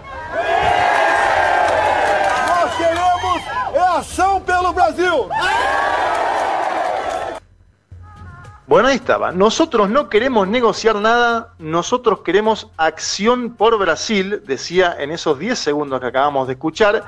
Eh, y evidentemente toda la clase política brasilera, salvo el bolsonarismo, se manifestó en contra de esta presencia de Bolsonaro allí. Maya, el presidente de la Cámara de Diputados, hay que luchar contra el coronavirus y contra el virus del autoritarismo, le estaba hablando directamente a Bolsonaro, los alcaldes en contra, los gobernadores en contra, también la Corte Suprema del país y es más, Fede, el propio ala militar de su gobierno le pidió que bajara el tono el día lunes. Eh, Bolsonaro intentó bajar el tono, pero fue algo medio extraño porque dijo, yo soy la constitución. Es decir, se intentó mostrar apegado a la Carta Magna de Brasil, pero también personalizándola. Ahí hay un juego eh, bastante amplio. Sí, me está cortando un poquito, creo que es tu internet, eh, porque está saliendo eh, a ver, intentemos de vuelta resumir la idea. A ver, eh, hagamos un intento nuevamente. no, te, ¿me escuchás ahí? Ahora sí. No, te decía que Bolsonaro el lunes intentó cambiar el tono, primero diciendo que él era la constitución, es decir, intentando se ha pegado a la Carta de Brasil, pero también personalizándola. Y el mismo domingo apareció un video de Carlos Bolsonaro, uno de los hijos de Jair Mesías, donde aparecía en Twitter con 20 personas más disparando en simultáneo bajo el grito de Bolsonaro, Bolsonaro. Ah, sí, es un video muy tranquilizador, ¿no? En un momento, en un momento de pandemia es re tranquilizador ver que el hijo de un presidente, de un presidente de un país enorme, lo que se le ocurre dice, bueno, a ver, pongamos una fila de 20 chabones disparando durante, creo que no sé, ¿qué duró? Un minuto y medio, es una locura. Eh, armas automáticas, creo, no sé nada de armas, pero no parece, parecía como un tiro al blanco, pero no se veía a qué le tiraban además. Totalmente, no se veía qué le tiraban, pero era bastante choqueante como imagen. Y quien gobierna, además de, los ministros de Bolsonaro, de Bolsonaro, de los gobernadores, es también el clan Bolsonaro. Es decir, el clan Bolsonaro tiene gran poder dentro de su gobierno. Preguntabas antes si hay un vínculo con Trump. El vínculo con Donald Trump es nada menos que Eduardo Bolsonaro, el otro hijo, eh, que, evidentemente tiene un vínculo estrecho a partir de Steve Bannon, en algún momento lo hemos comentado en este programa. Vamos al segundo audio pidiéndole a los gobernadores que esta sea la última semana de la cuarentena. Yo espero que esta sea la última semana de esa cuarentena, de esa manera de combater el virus, todo mundo en casa. A massa não tem como ficar en casa que a geladeira está vacía. Bueno, estaba, decía que la gente no tiene la posibilidad de quedarse en su casa porque la heladera está vacía. Eh, intentaba Bolsonaro justificar sus dichos al decir eso. Y acá dijimos que había pedido emisión de dinero en Brasil, algo que están haciendo los Estados Unidos, algo que está haciendo Alemania, tantos otros países. Me parece que si Bolsonaro quiere llenar la heladera de las y los brasileros, tiene esa posibilidad subsidiando que se queden en su casa. Por la tarde un tercer exabrupto, que me parece que hay que escucharlo, que es el último audio. Esto es lamentable de verdad. Eh, le preguntaron cómo evaluaba la situación en torno a las muertes por el, coronavirus. Vamos a escucharlo y después lo traduzco. Vamos, al primeiro passo é esse. Porque os pais estão com medo ainda. Os pais estão com medo. Então é natural. Gradual. É natural, gradual. E, tem que voltar à normalidade. Mais de 300 mortes. Quantas mortes o senhor acha que Ah, cara, quem fala de eu não sou coveiro, tá vendo? Presidente, mais uma Bueno, ahí escuchábamos algo insólito eh, que está dentro de los parámetros de lo que podemos esperar en Brasil, lamentablemente. ¿Qué decía Bolsonaro? no soy funebrero, lo decía, eh, decía antes, demostrando haberse llevado a marzo cualquier empatía con los familiares de los muertos. Quien le contestó velozmente fue el sindicato de sepultureros de San Pablo, que dijo al ángulo, sin posibilidades para el arquero, un golazo, dijo, Bolsonaro, Bolsonaro es el sepulturero de toda la nación. Eh, algo jocoso en medio de tanta muerte, pero fuerte, ¿no, Fede? Bolsonaro es el sepulturero de toda la nación, dijo el sindicato de sepultureros de San Pablo. Me parece que, y como para ir eh, hacia el, final de la columna, creo que la iniciativa de Bolsonaro disipa en cierto modo aquella teoría de que Braganeto, el jefe de gabinete, estaría actuando como un presidente operacional. Eh, él demuestra que todavía gobierna, al menos que tiene movilización, que tiene base, que tiene eh, sectores que lo apoyan, que tiene la lapicera, porque lo echó a Mandetta, que era ministro de Salud. Sin embargo, es un peligroso ida y vuelta, porque hay amenazas al orden democrático, porque hay extorsiones públicas para que la cuarentena finalice, porque hay una actitud poco empática con los familiares de los fallecidos. Y acá te agrego otro dato que para mí desconcierta un poco más. Que, hay que analizar, que hay que eh, estudiar de Brasil este dato. Según lo que se confirmó en las últimas horas, en las últimas 24 horas, Braga Neto sería quien coordine las acciones económicas para superar la pandemia, es decir, que pasaría por encima en ese punto al ministro Paulo Guedes. Esto es un grupo de trabajo conformado por 19 personas de distintas áreas de gobierno, pero los medios de Brasil dicen, atención, que Belaganeto va a ser quien coordine las acciones económicas para superar a la pandemia. Y a mí me preocupó mucho dos imágenes de hoy en Brasil. Creo que no tomamos dimensión de lo que está pasando en Brasil. Brasil está acá al lado, muchachos, muchachas, oyentes, oyentas. Brasil está... Bueno, hoy fue el día de mayor movilización vehicular en la ciudad de San Pablo desde el inicio de la cuarentena. Hay imágenes que muestran eso. Y además en el estado de Santa Catarina se comenzó a flexibilizar la cuarentena, abrió el shopping de Blumenau, un shopping muy conocido, hubo aglomeración de gente en la apertura, hasta un saxofonista tocando, la verdad que son imágenes muy impresionantes que preocupan, es un país el más importante de América del Sur y está acá nomás, eh, ayer eh, también circuló una fotografía en el cementerio de Manaus, en el estado de Amazonas. Y por último, eh, graficar, que hay que decir que este es el Brasil después del Lavallato, el Brasil que expulsó a Dilma del Palacio de Planalto sin un solo dato certero, el Brasil donde Moro puso preso a Lula y luego fue designado ministro, y me parece como para concluir que Bolsonaro es un producto deteriorado de ese estado de cosas. El gran problema que tenemos los latinoamericanos es que el experimento Bolsonaro tiene su primera gran prueba de fuego con una pandemia mundial que ya está costando miles de vidas en ese país. Eh, eh, pero además, dos cosas. Eh, una es que eh, Teich, el nuevo ministro de Salud, el número dos de él es un general es un militar, ¿no? Como esto me parece que también, digo, porque vos estás hablando de Braganeto, que es el encargado de la Casa Civil, una especie de jefe de gabinete y que siempre se especula con cuánto poder tiene, el propio eh, vicepresidente también militar. Bueno, eh, Mandetta, el anterior ministro de Salud, que era un civil, ¿no? Que, eh, bueno, acá tenemos como por ahí un reforzamiento de esto. también lo otro que, me llama la atención. Vos hablabas de que es un momento en que hay mucho, o sea, hay mucho movimiento todavía, ¿no? De autos, de gente en las, en la ciudad de Brasil. Y el nuevo ministro de Salud habla de programa de salida ya del aislamiento para las ciudades y los estados. Y pero por otro lado, la información es que hay 3.000 muertos en Brasil, que en las últimas 24 horas hubo 165 eh, muertes eh, confirmadas. O sea, es medio extraño porque no es que vos no pareciera que los números de la epidemia estarían mostrando que Brasil, no sé, ya llegó al pico, ya está dando, pegando, la, pegando la vuelta, ni mucho menos. Y al mismo tiempo tenés a los tipos diciendo, bueno, pero ya estamos viendo cómo salir de la cuarentena como si estuvieras, no sé, en Argentina el gobierno no está haciendo eso y tiene muy poquitos muertos, ¿no? Eh, sí, totalmente lo que decís es así. contra extraño eso. No, el propio Joao Doria, que era una de las personalidades más eh, o que mejor estaba llevando el tema en Brasil, que es el gobernador del estado de San Pablo, ya está hablando de cómo flexibilizar la cuarentena. Evidentemente eso no aguanta, la ayuda que hay por parte del Estado es muy poca, por eso Lula dice, muchachos, para que la gente se quede en la casa hay que imprimir. Eh, y hay una situación ya muy preocupante en los hospitales médicos. Juan, Juan, ahí se te, empieza a cortar de vuelta. De todas maneras. Eh, bueno, no, vamos, vamos, vamos al final, dale, dale. No, no, finalizarla, finalizarla tranquilo.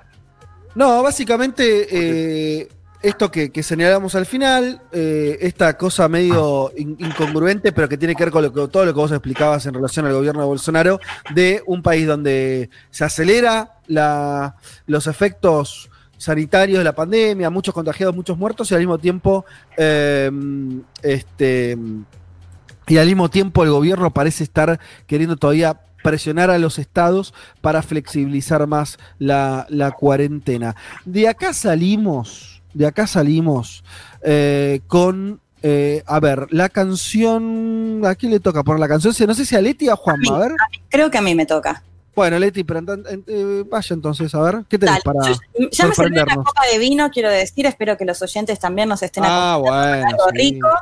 Y ya que estábamos hablando de Estados Unidos y de China, eh, quiero compartir una canción que estoy escuchando mucho estos días, que es de una banda estadounidense que se llama Sales, y la canción es Chinese New Year. Bueno, ahí vamos.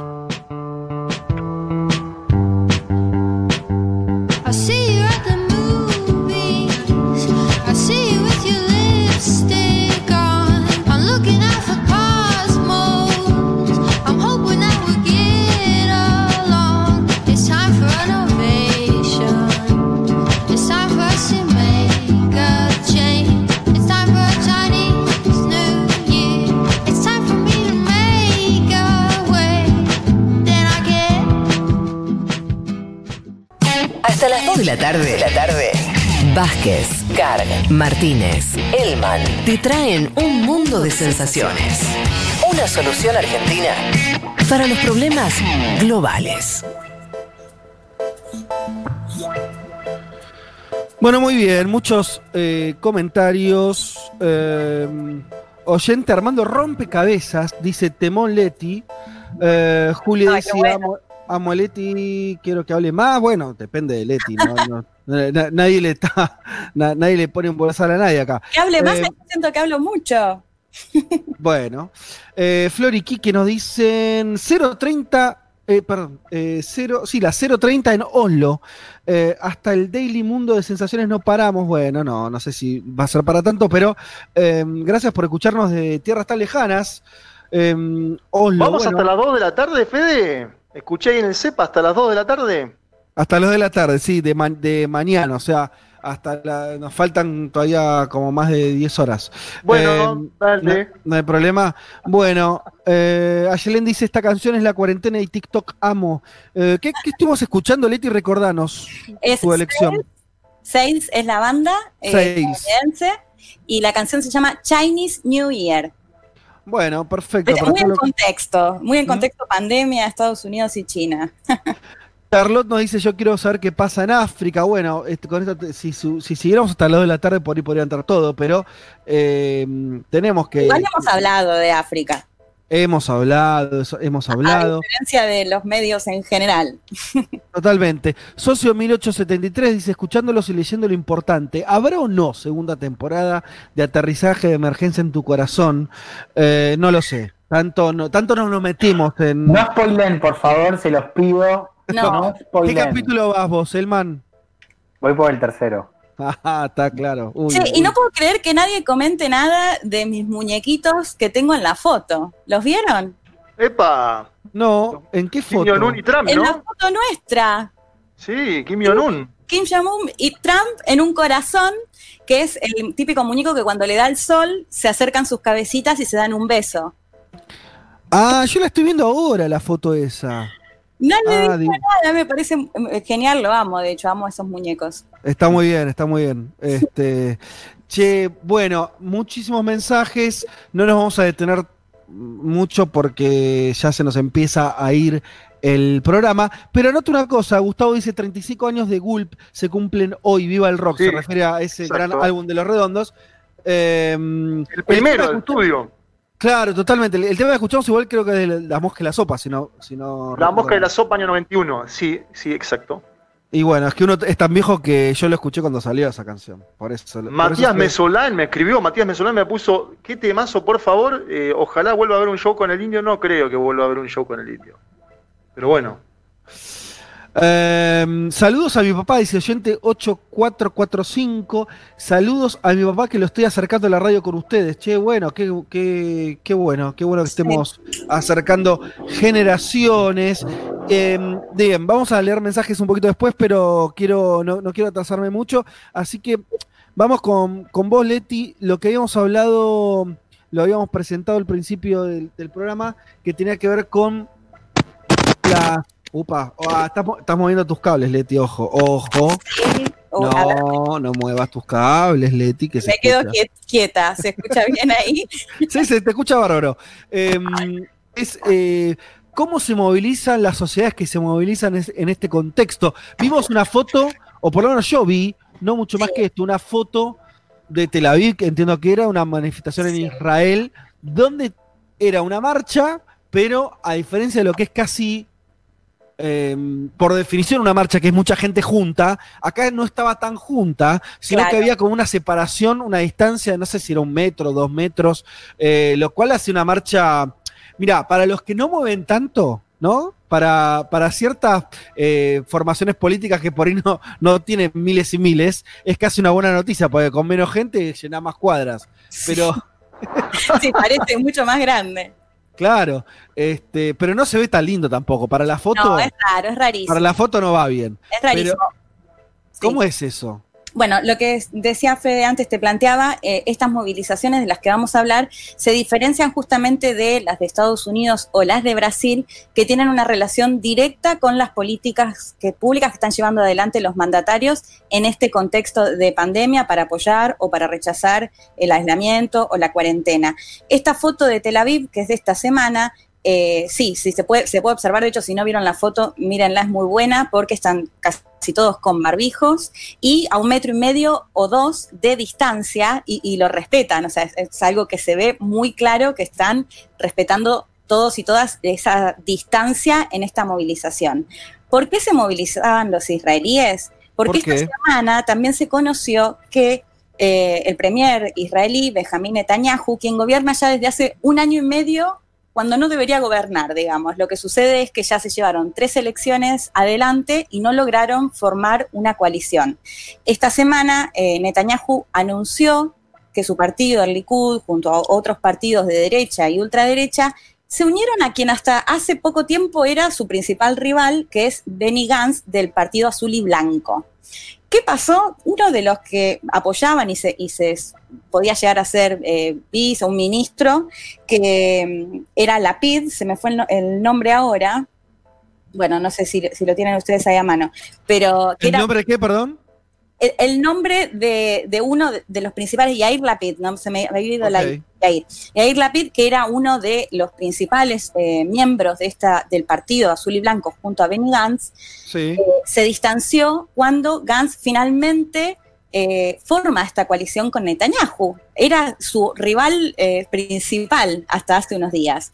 Y, sorprendieron con esta coalición para formar gobierno con algunas particularidades, porque sería un sistema en el cual eh, gobernaría unos meses como premier Netanyahu y después asumiría ese mismo cargo Benny Gantz. Eh, ¿Qué pasó entonces? Como decía, eh, Yair Lapid se distanció de Gantz y llamó a movilizarse en rechazo, porque la otra cuestión, eh, lo principal, es que Netanyahu está acusado de corrupción, de tres cargos, cohecho, fraude y abuso de confianza. En mayo se va a realizar el juicio político que en realidad debería haberse realizado antes, pero con el tema de la pandemia se suspendió. ¿Qué va a pasar ahora? Se tiene que, eh, el Tribunal Supremo tiene que decir si puede o si podría llegar a asumir un nuevo mandato. Recordemos que Netanyahu está en el poder desde el 2009 y había sido premier en la década del 90 antes.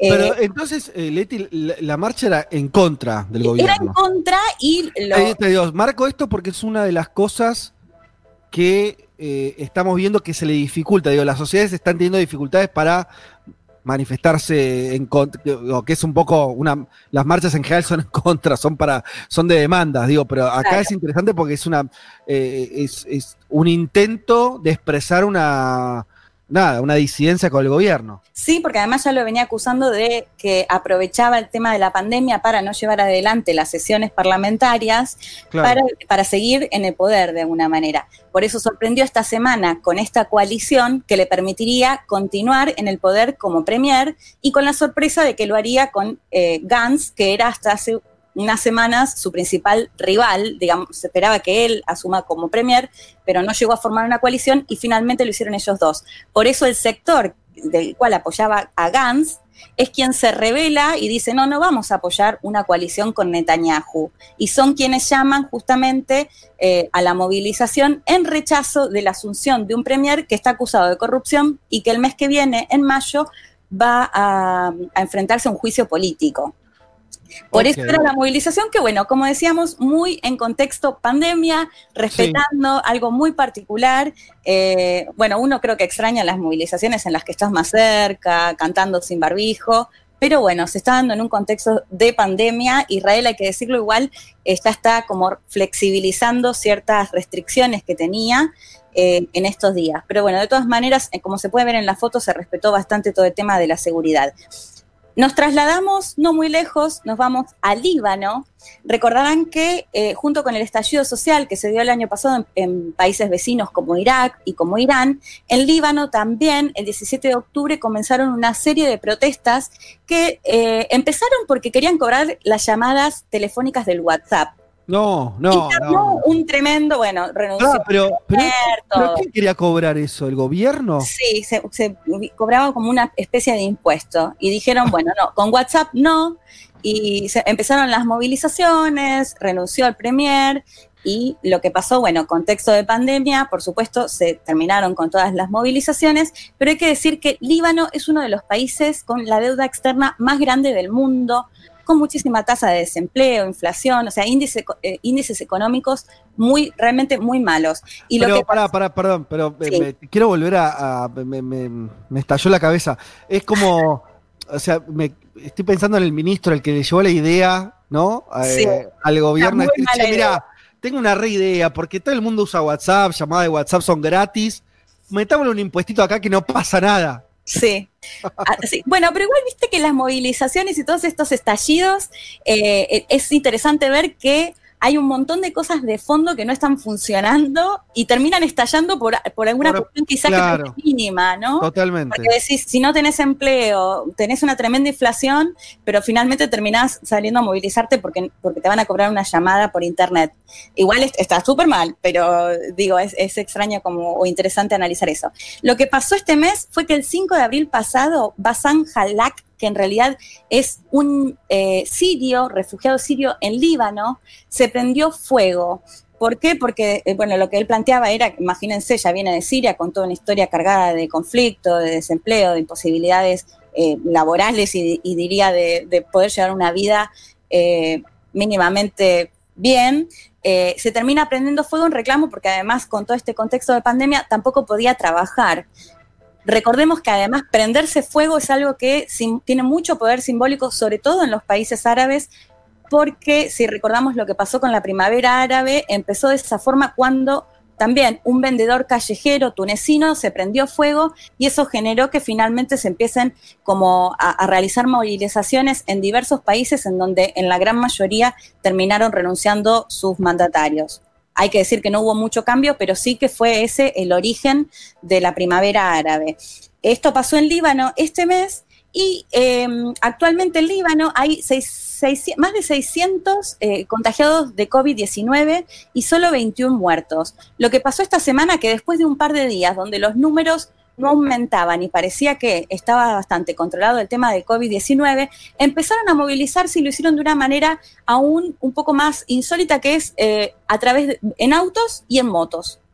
Es decir, ah, los libaneses salían a movilizarse, pero en autos y en moto, exigiendo lo mismo que se estaba exigiendo en octubre del año pasado, en este estallido social que quedó paralizado por eh, la pandemia. Yo, si me apuras, no sé si tiene más lógica movilizar, dado la, pandemia, hacer eh, esto, una especie más de trancazo con los autos, que movilizarte, pero con, distancia social que a, la israelita. Yo no sé si no es. ¿Cuál, a la libanesa? no, claro, la, israelita con distanciamiento, me parece. Me parece, yo prefiero la libanesa porque me parece que tiene un poco más de efecto, ¿no? Generas, generas algo. Claro. Eh, no, qué sé yo, no sé. Bueno, igual la otra también, porque la foto de Tel Aviv, la verdad es que creo que circuló por todo el mundo. Es verdad, es verdad. Tuvo efecto propagandístico. sí. Generó impacto. Sí, generó impacto y bueno, esto sobre todo porque se hizo con los cuidados de, para no contagiarse de COVID. ¿Y, tenías otra? Sí, la tercera es Rusia, que en el caso de Rusia igual sí tiene que ver con el COVID-19. Eh, esto fue en la ciudad de Vladikavkaz, perdón a quienes hablan ruso y a los rusos, eh, en el sureste de Rusia, que lo que ellos piden es eh, que se termine con el aislamiento. De hecho, acá, si, se si ven los videos de estas movilizaciones, vemos todo lo contrario de lo que pasa en Tel Aviv. Están todos juntos, casi ninguno sin barbijo, y lo que ellos piden es esto, el, el, el cese de las restricciones. Recordemos que en Rusia no hay tampoco un decreto de cuarentena total, lo manejan un poco también los alcaldes de cada estado, pero sí hay ciertas eh, o bastantes exigencias o restricciones. Y en este caso, esta movilización que veíamos, que también en los videos se puede ver cómo se llevan detenidos a muchas personas, no había ningún tipo de respeto ni de seguridad ni cuidado por el COVID-19 y además, bueno, lo hacían personas que justamente lo que piden es que se levanten estas restricciones, restricciones para continuar con su vida de manera normal. Y el último dato que aporto, que me parece que también tenemos que observar, otro país donde surgió un estallido social el año pasado, en octubre, un día después del Líbano, en Chile, que también empezaron a circular muchos pedidos para empezar a movilizarse. Eh, todavía nadie confirma si esto se va a hacer o no, porque justamente eh, se mezclan un par de situaciones. Se mezclan las demandas que ya estaban desde el estallido social en octubre y se suman las críticas al manejo del eh, gobierno de Piñera y sobre todo en la persona eh, personalizado en el ministro de Salud, Mañalich, de quien hemos hablado y de hecho hemos pasado, si mal no recuerdo, su audio cuando habla de que el, el COVID se puede convertir en una buena persona.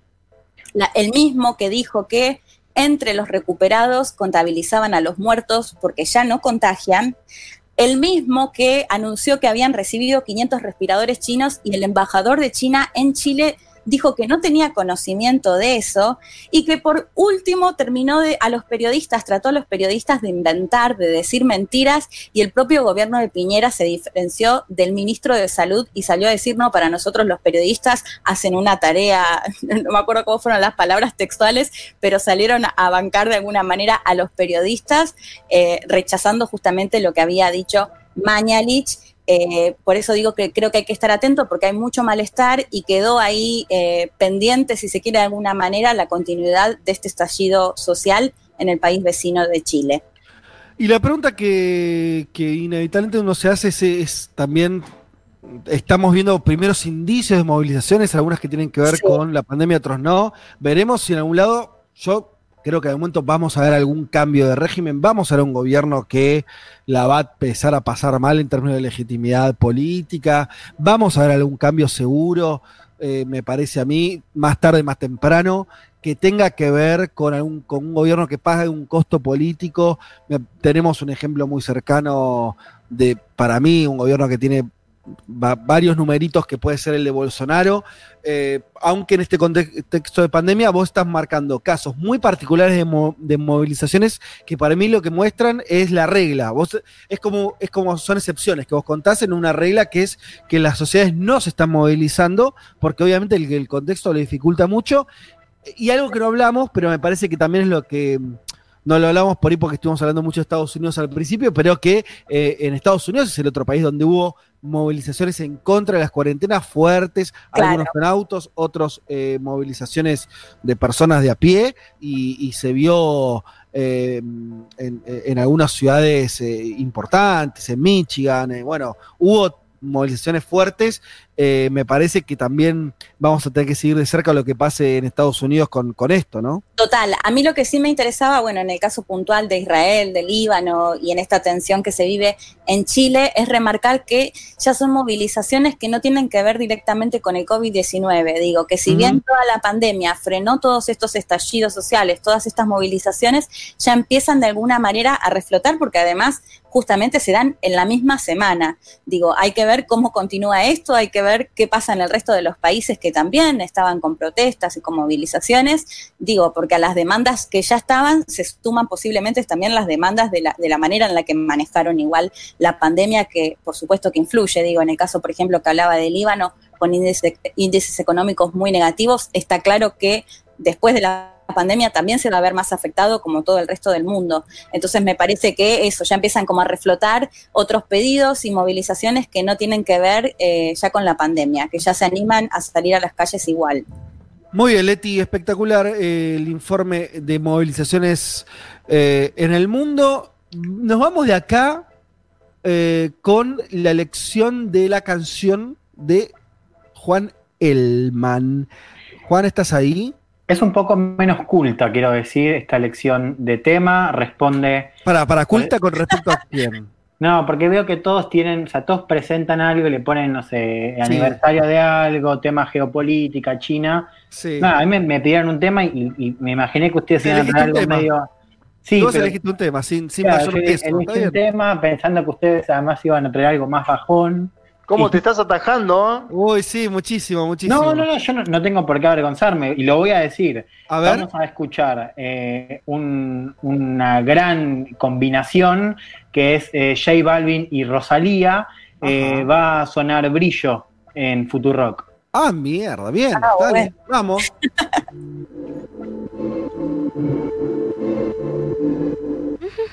Estoy brillando con highlighter, no lo ves, un clavel en mi melena, no lo ves, subí 15 stories, no lo ves, mira que quiero ser buena, no lo ves, no, no, no lo ves. Niño, te tienes que amarme, pucha la ciudad, lloran con mi pena, si salgo a cantar, desayuno, manténme grata, a lo que te pida, te llevo cenar.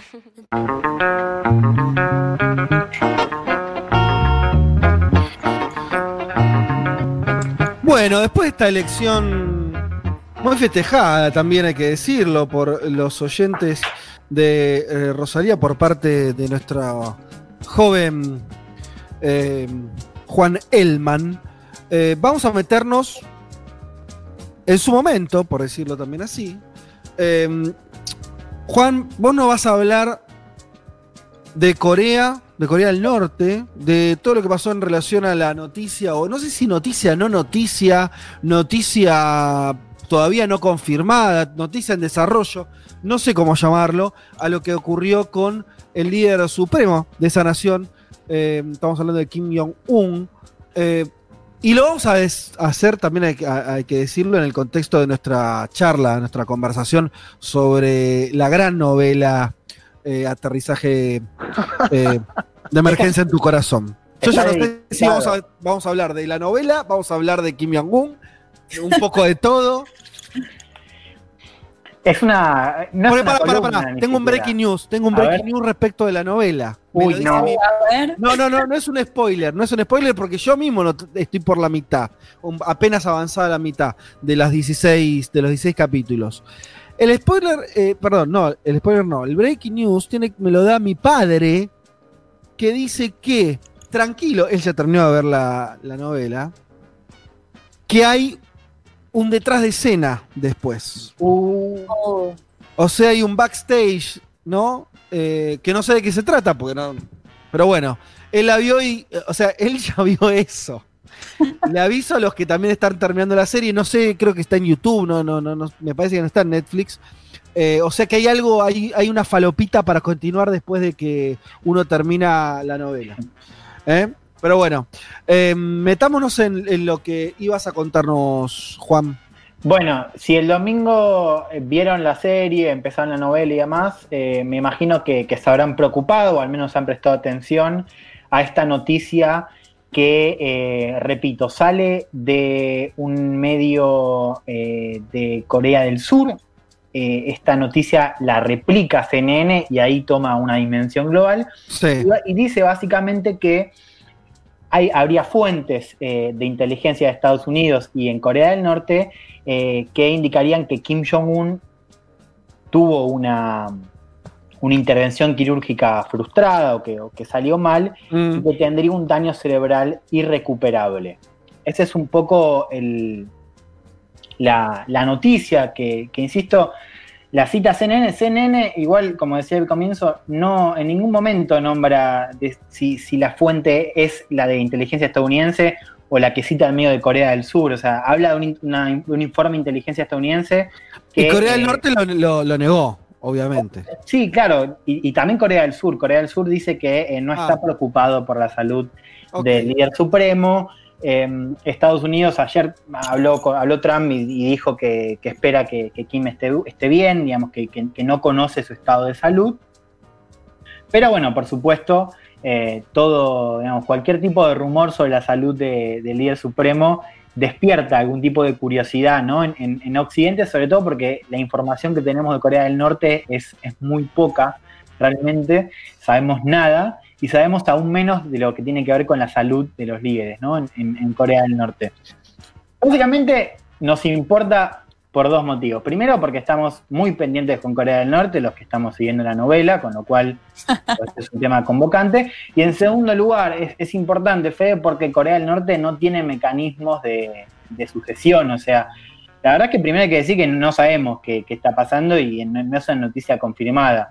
Eh, tampoco lo sabríamos Sí, ahora. Digamos que en general no sabemos lo que pasa en Corea del Norte en general. Eso Ahora en particular, pero en general sabemos poco. sí. Les iba a preguntar, de hecho, cuando leyeron la noticia, ¿qué les pasó? Porque yo entré como en una cosa así súper loca que no, no sabía qué, qué pensar, me quedé sorprendida, porque la, la verdad es que si es cierto, es, es tremendo. ¿Qué les pasó a ustedes? Digo, ¿cómo recibieron la noticia? No, a mí lo que me pasó es que eh, en principio dudé. Porque digo, cuando vos ves un medio, sobre todo yankee, norteamericano, como CNN, diciendo, bueno, digo, eh, no sé, a, priori me pareció que podía ser una fake news, después esto, dudamos un poco, la noticia por ahí hubo un momento que explotó mucho, después quedó medio ahí en la nada, eh, veremos, qué sé yo, no sé, eh, se especula siempre y cuando el aparte, tipo, Fede- el tipo deja de aparecer muchos días, ¿no? Me parece que ese Sí, es claro, como el síntoma más, más real es ese, ¿no, Juan? Cuando Claro. él de- desaparece de la escena pública hasta que vuelve a aparecer y se lo ve hablando o en algún video, alguna cosa, bueno, sí, listo, está, está sano su ruta.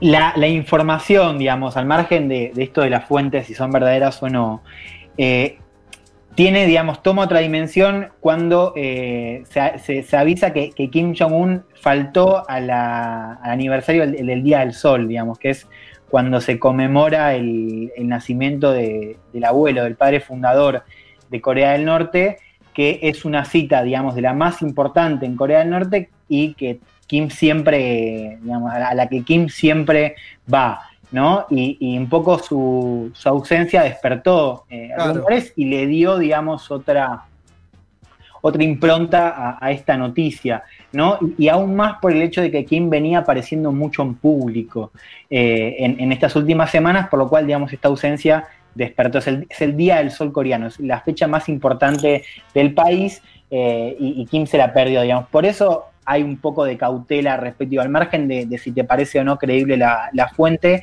eh, hay, hay un poco de sospecha respecto a esto. Sabes que ayer hablaba con, con Florencia Grieco, Florencia es, eh, es autora de un libro se llama Viaje a Corea del Norte, la última dinastía comunista o, o algo así, digamos, es autora de un libro de crónicas en Corea del Norte. Eh, y me- mañana la, la- la- la voy a citar en, en el newsletter y me decía algo que me parecía súper interesante. Me dice, si está enfermo no lo vamos a saber.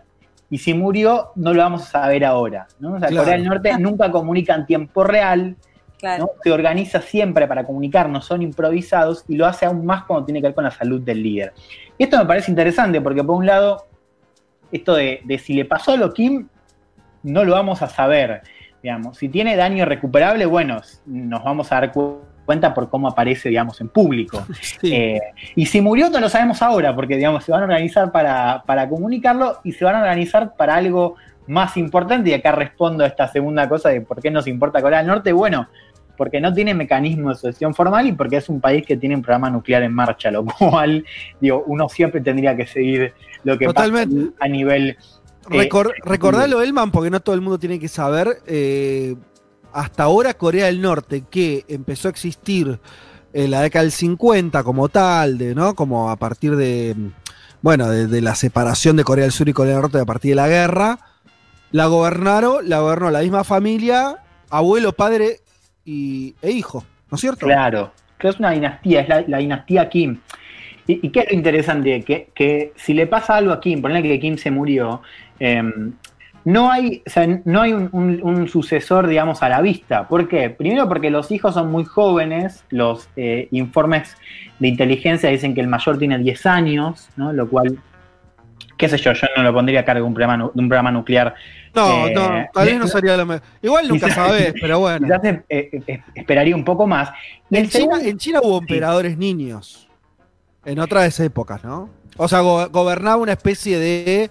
Como de, de- de cosa colegiada, ¿no? Pero hubo, hubo varias épocas donde. Bueno, en Occidente hubo, re- hubo reyes también eh, regente- regentes. uy, perdón, menores de edad. Sí, claro, hay, que- hay digamos, yo acá en este caso, digo, por, por toda la conmoción global, eh, yo esperaría un poco para, digo, si Totalmente. fuese, si fuese- Pero fíjate lo interesante, Fede, que eh, se habla de que eh, si a Kim le pasara algo, ponerle que, se nos fue, digamos, de este, de esta, de este mundo, la, habría una sucesora que sería la hermana, ¿no? La hermana de, Kim Jong-un, que está a cargo del departamento de, propaganda, que es un órgano que tiene mucha importancia en Corea del Norte y que fue hace poco confirmada por el Politburo, digamos, por el Partido Comunista. Y es una figura, me, me comentaba Florencia ayer, que eh, Kim es el primer líder, digamos, de estos tres líderes de Corea del Norte, que le dio protagonismo a las mujeres, ¿no? que, que- que se rodeó con figuras mujeres, que es, la prim- es el primer líder que presenta a su mujer en público, a su esposa, algo que nunca había pasado en la historia del país. Y, que, y que construyó una figura femenina, que es la hermana. La hermana es súper, o sea, bueno, lo acabas de decir, tiene un cargo importante. Eh, Kim la mandó a reuniones eh, recontra Sí. importantes también en su, como, como una extensión de su persona directamente. Total, fíjate que cuando, recordemos, Corea del Norte está en un proceso medio de acercamiento, en parte a Estados Unidos, digo con Trump, pero es una, una cuestión diplomática que no ha caminado mucho, pero se ha acercado a Corea del Sur. Y uno de los primeros gestos que termina sellándose de hielo, ¿no? Eh, es, la, es la visita de la hermana de Kim a los Juegos Olímpicos de Invierno, ¿no? O sea, fíjense cómo hay una construcción de esta figura mujer en un país de una tradición muy conservadora, muy paternalista. Acá los fanáticos de, de- de aterrizaje de emergencia lo pueden, lo pueden decir, digo, claramente es una sociedad, digamos, donde el rol de la mujer sigue estando subordinado y eso se extiende a, a la política. eh, y, es interesante porque, digamos, nos plantea un escenario de sucesión donde la hermana, digamos, que es la única Kim que podría asumir el liderazgo, eh, digamos, tiene las credenciales para hacerlo, pero al mismo tiempo, al ser mujer, digo, choca un poco con, con la impronta social de Corea del Norte. Por lo menos con lo que era. Vos sabés que yo hice una pregunta, volviendo a unir la serie con, tu, con lo que estás contando, que es. em, me, me la, me la pregunté en un momento, después se me fue. eh, que es si esa serie, porque a ver, eh, Hollywood lo hace todo el tiempo, que es las grandes producciones operan en términos políticos y muchas veces el surgimiento de lo que nosotros después consum- consumimos inocentemente como un pasatiempo tiene un trasfondo de intencionalidad política. Y pongo a Estados Unidos a propósito para decir, incluso Estados Unidos, que no es una dinastía, bla, bla, bla, también funciona de esa manera. Así que nos podemos preguntar si en Corea del Sur, que es donde que, que la, la- la producción de la serie, no. Yo me pregunté si no tenía que ver con qué. Bueno, con esta, esto que decimos. ¿será casual o no que Corea del Norte no es demasiado maltratada en la serie, por lo menos hasta donde yo vi? Eh, y donde está la idea todo el tiempo subyace la idea de que los dos países deberían unirse o de que hay un momento en que tendrían que pasar a ser un solo país, o sea, una especie de agenda mm. positiva. Nada, no tengo idea, eh, por ahí nada que ver, pero yo me, me pregunté si no había algo ahí de trasfondo de algún interés por ahí de Corea del Sur, por ahí de Corea del Sur y Corea del Norte, de intentar preparar a las sociedades para un momento de acercamiento. Esto que decías, del acercamiento de Corea del Norte y Corea del Sur en términos diplomáticos. Sí, bueno, e-, es interesante eso, digamos, ¿no? Porque también hay una construcción, digamos, de en relación a la cultura popular, ¿no? sí.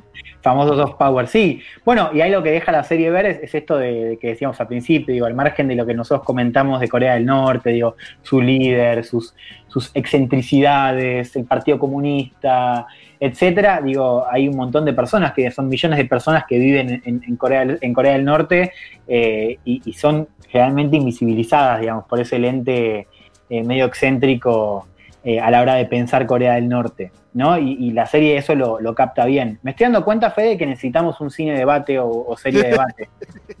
Cada vez nos está, comiendo tiempo el programa y yo, yo eh, eh, sí, nos estamos un poco obsesionando por ahí. pero igualmente nos, los oyentes acompañan, te voy a decir, por lo menos los que nos escriben a la aplicación, son las 19 perdón, las 27 de la noche. Vamos a ir cerrando. Eh, mm, algunos dicen, bueno, faltaría una horita más. Bueno, no, creo que hasta acá estamos bien. Eh, ¿De qué serie hablan? Ayuda, dice el oyente. Estamos, lo digo por cuarta vez, creo, la misión del día de hoy. Aterrizaje, emergencia en tu corazón. Una serie de Corea del Sur que habla de una relación amorosa entre un soldado de Corea del Norte y una empresaria de Corea del Sur. Véala, por lo menos a varios de los que estamos haciendo este programa ya nos enganchamos. Eh, yo no sé si está Juan Manuel Car todavía ahí y vos la, arrancaste también la serie. Sí, claro, la, empecé. No, no, y te quiero marcar, mira, algo uniendo eh, la serie con Kim Jong-un y con su hermana, Kim Yo-jong. Sí. Los dos fueron educados en Suiza y vos ves que Suiza en la serie ah, toma protagonismo. Suiza toma protagonismo porque eh, estudian ambos en Suiza, ¿no? Eh, los protagonistas en un momento. Ah, pero encontraste un punto que yo no la. Es, es, un datazo esto. Tenés toda la razón del mundo. Eh, claro, los líderes reales de Corea del Norte fueron criados en Suiza. Eh, y la serie es todo un punto ese. Che, no vi la serie, me estoy sintiendo re mal. Y bueno, Leti, ¿qué Me tengo que clavar, creo, todas las temporadas esta noche. Y, un poco, son, son capítulos largos, ¿eh? Más de una hora. Oh. O sea, que se avanza medio lento. Che, pará, eh, ¿y algo más querías decir con eso? No, no, no, eso. Y sobre la columna de Elman, otro dato que agrego, atención a lo de la hermana, Kim Yo-Young, es que estuvo en las dos cumbres con Donald Trump. Las dos cumbres, donde estuvo Kim Jong-un, estuvo su hermana, lo cual me parece que ella indica. Y vos fíjate que toma protagonismo hace dos años y hace tiempo se viene hablando de problemas de salud de Kim Jong-un, ¿sí? Del tabaquismo, de exceso, bueno, miles, miles de cuestiones que tiene, ¿no? De, no sé si te das cuenta. Eh, me, parece que ahí hay algo que se viene posicionado hace tiempo eh, y, el padre, Kim Jong-il, murió de un infarto no tan grande también, ¿eh? eso hay que ponerlo en consideración, los antecedentes cardíacos suman mucho en las personas, murió de exceso de trabajo. Lo comunicaron 48 horas después, este es el otro dato que yo decía, esperemos 48 horas, y pasaron 48 horas y no pasó nada. En aquel momento murió creo que un sábado y lo comunicaron el lunes, eh, algo así. Eh, yo, hay una cuestión, me parece, eh, en algunas sociedades más cristalinas de lo que se cree, porque la muerte de Fidel Castro no la comunicó Estados Unidos, la comunicó su hermano, que ya era presidente. La muerte de Kim Jong-il no la comunicó Estados Unidos, la comunicó Corea del Norte. Entonces yo ahí siempre pongo como un ojo en atención con eso, la, muerte de Hugo Chávez la comunicó Venezuela, no la comunicó eh, Obama. Ojo con eso. Bueno, sí, eh, igual eso podría hablar también de, que, un poco también lo que decía Juan, eh, de que la información en, países como Corea del Norte la maneja el gobierno ¿no? antes, que otros agentes o agencias de, afuera del país. Eh, sí, igualmente también le pasa algo con la muerte. Digo, ¿lo pueden dilatar cuánto? ¿Unas horas? ¿Un día? ¿Mucho más? No sé. No, no sé, Juan, como eh, Juan Elman, digo, eh, eh, si, si lo, lo ves distinto a eso. O sea, yo acuerdo en que es, es un país cerrado y un país que maneja eh, una opacidad también en cuanto a la información, pero digo, si se jugara eh, la vida, la muerte o, o un estado vegetativo de quien maneja el país, ¿cuánto puede dilatar el conocimiento público de esa información? Bueno, es cierto, a priori no ha aparecido, así que hay que esperar. Esperemos la, la semana Bueno, que viene. claro, no apareció, no apareció todavía. También juegan con eso, ¿no? Vos fíjate Daniel Ortega en Nicaragua. Ortega Sí. se dijo, durante un mes se vino diciendo, Ortega no aparece, Ortega no aparece. Me acuerdo que Leti lo preguntó en un corte que hicimos el programa pasado. Y yo le decía, mirá, van muchos años donde una vez cada cinco años Ortega no aparece un mes y está todo el mundo especulando y después aparece Ortega. Y Ortega apareció. Digo, son sociedades que manejan otro tipo de dinámica y que creo que incluso pueden utilizar a su favor ese tipo de hermetismo, mostrándole al mundo que el mundo no tiene la información que ellos tienen. Bueno, eh, totalmente, sí. Che, eh, Elman, ¿querés agregar alguna cosa más para cerrar o vamos cerrando? No, cerremos, cerremos, Fede. Cerremos porque eh, lo que pasa es que si seguimos hablando de Corea del Norte siguen llegando mensajes. Leo alguno, alguno, alguno más. Eh, sí, digo de Corea, mira, Mari de Bariloche nos dice, me devoré la serie, no sé si es buena, pero me reganché. Yo creo que es una buena síntesis. Igual yo creo que es buena. Es medio de- chota igual, los- las actuaciones, Fede, Ah, vamos. Bueno, pero para, para. No es eh, Godard. O sea, es una novela. A lo Sí. que voy es. No la dentro de- dije Wes Anderson, no, eso es verdad. No, dentro de su género yo creo que, que sí es buena.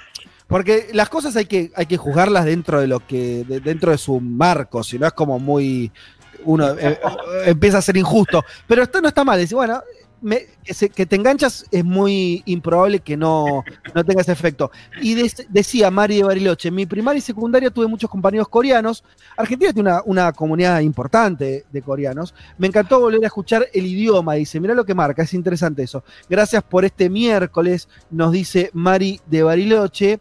Eh, Y después el otro Fede, que es una serie liviana, algo que me comentó mi vieja. Mi vieja escuchó el programa el domingo y fue a verla pensando que era una cuestión diplomática de las altas esferas y se encontró con una historia de amor también. Sí, claro, Entonces les- él me decía, pero ustedes, los grandes analistas internacionales, al final terminan viendo una serie y yo le decía, Sí. sí, la disfrutamos porque somos personas también. Digo, como para Sensibles, somos a- a- sensibles. aquellos que buscan algo liviano también lo van a encontrar. Bueno, Vito dice, eh, te felicita, eh, felicita a Juan Elman, como así fueron felicitando a todos los que participaron en este programa. Dejen de vender la novela, le dice Pedro, indignado, también los hay, eh, haters que, que no se bancan esto. Así que bueno, eh, pero como dice el comandante, este programa ¡Se fue! ¡Jue, jue, jue, jue!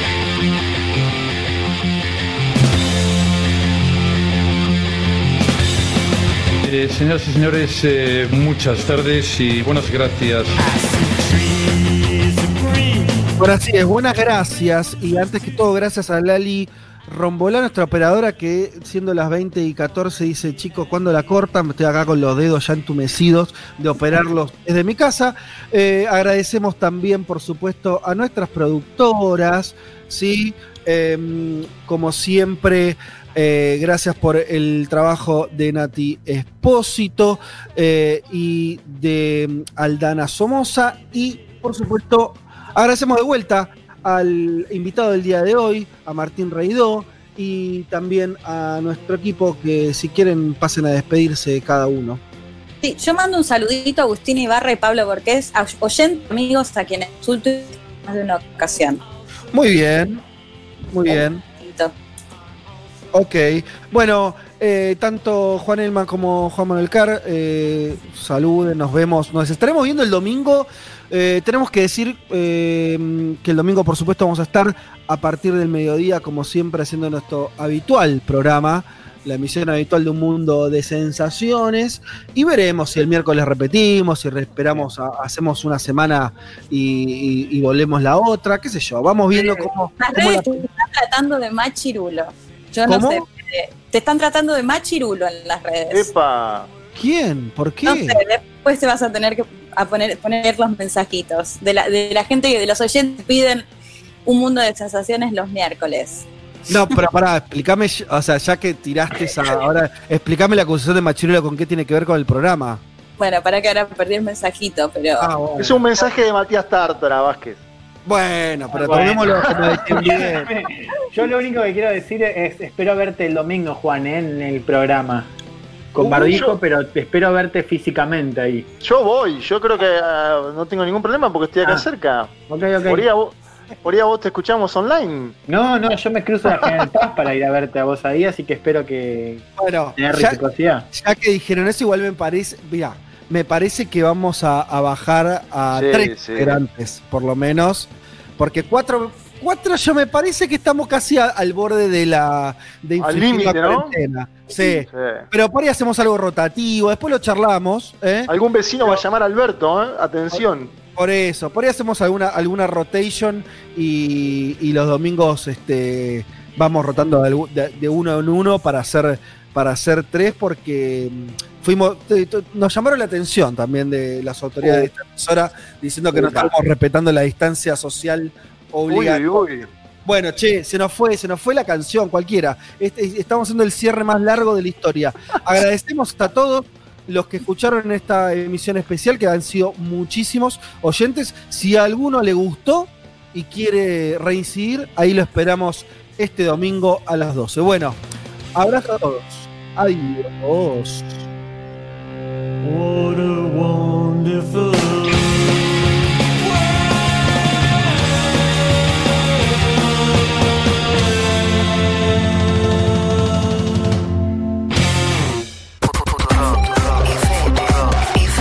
Futurock FM 001100110011001100110011001110 de tu dial. Futurock Radio Digital.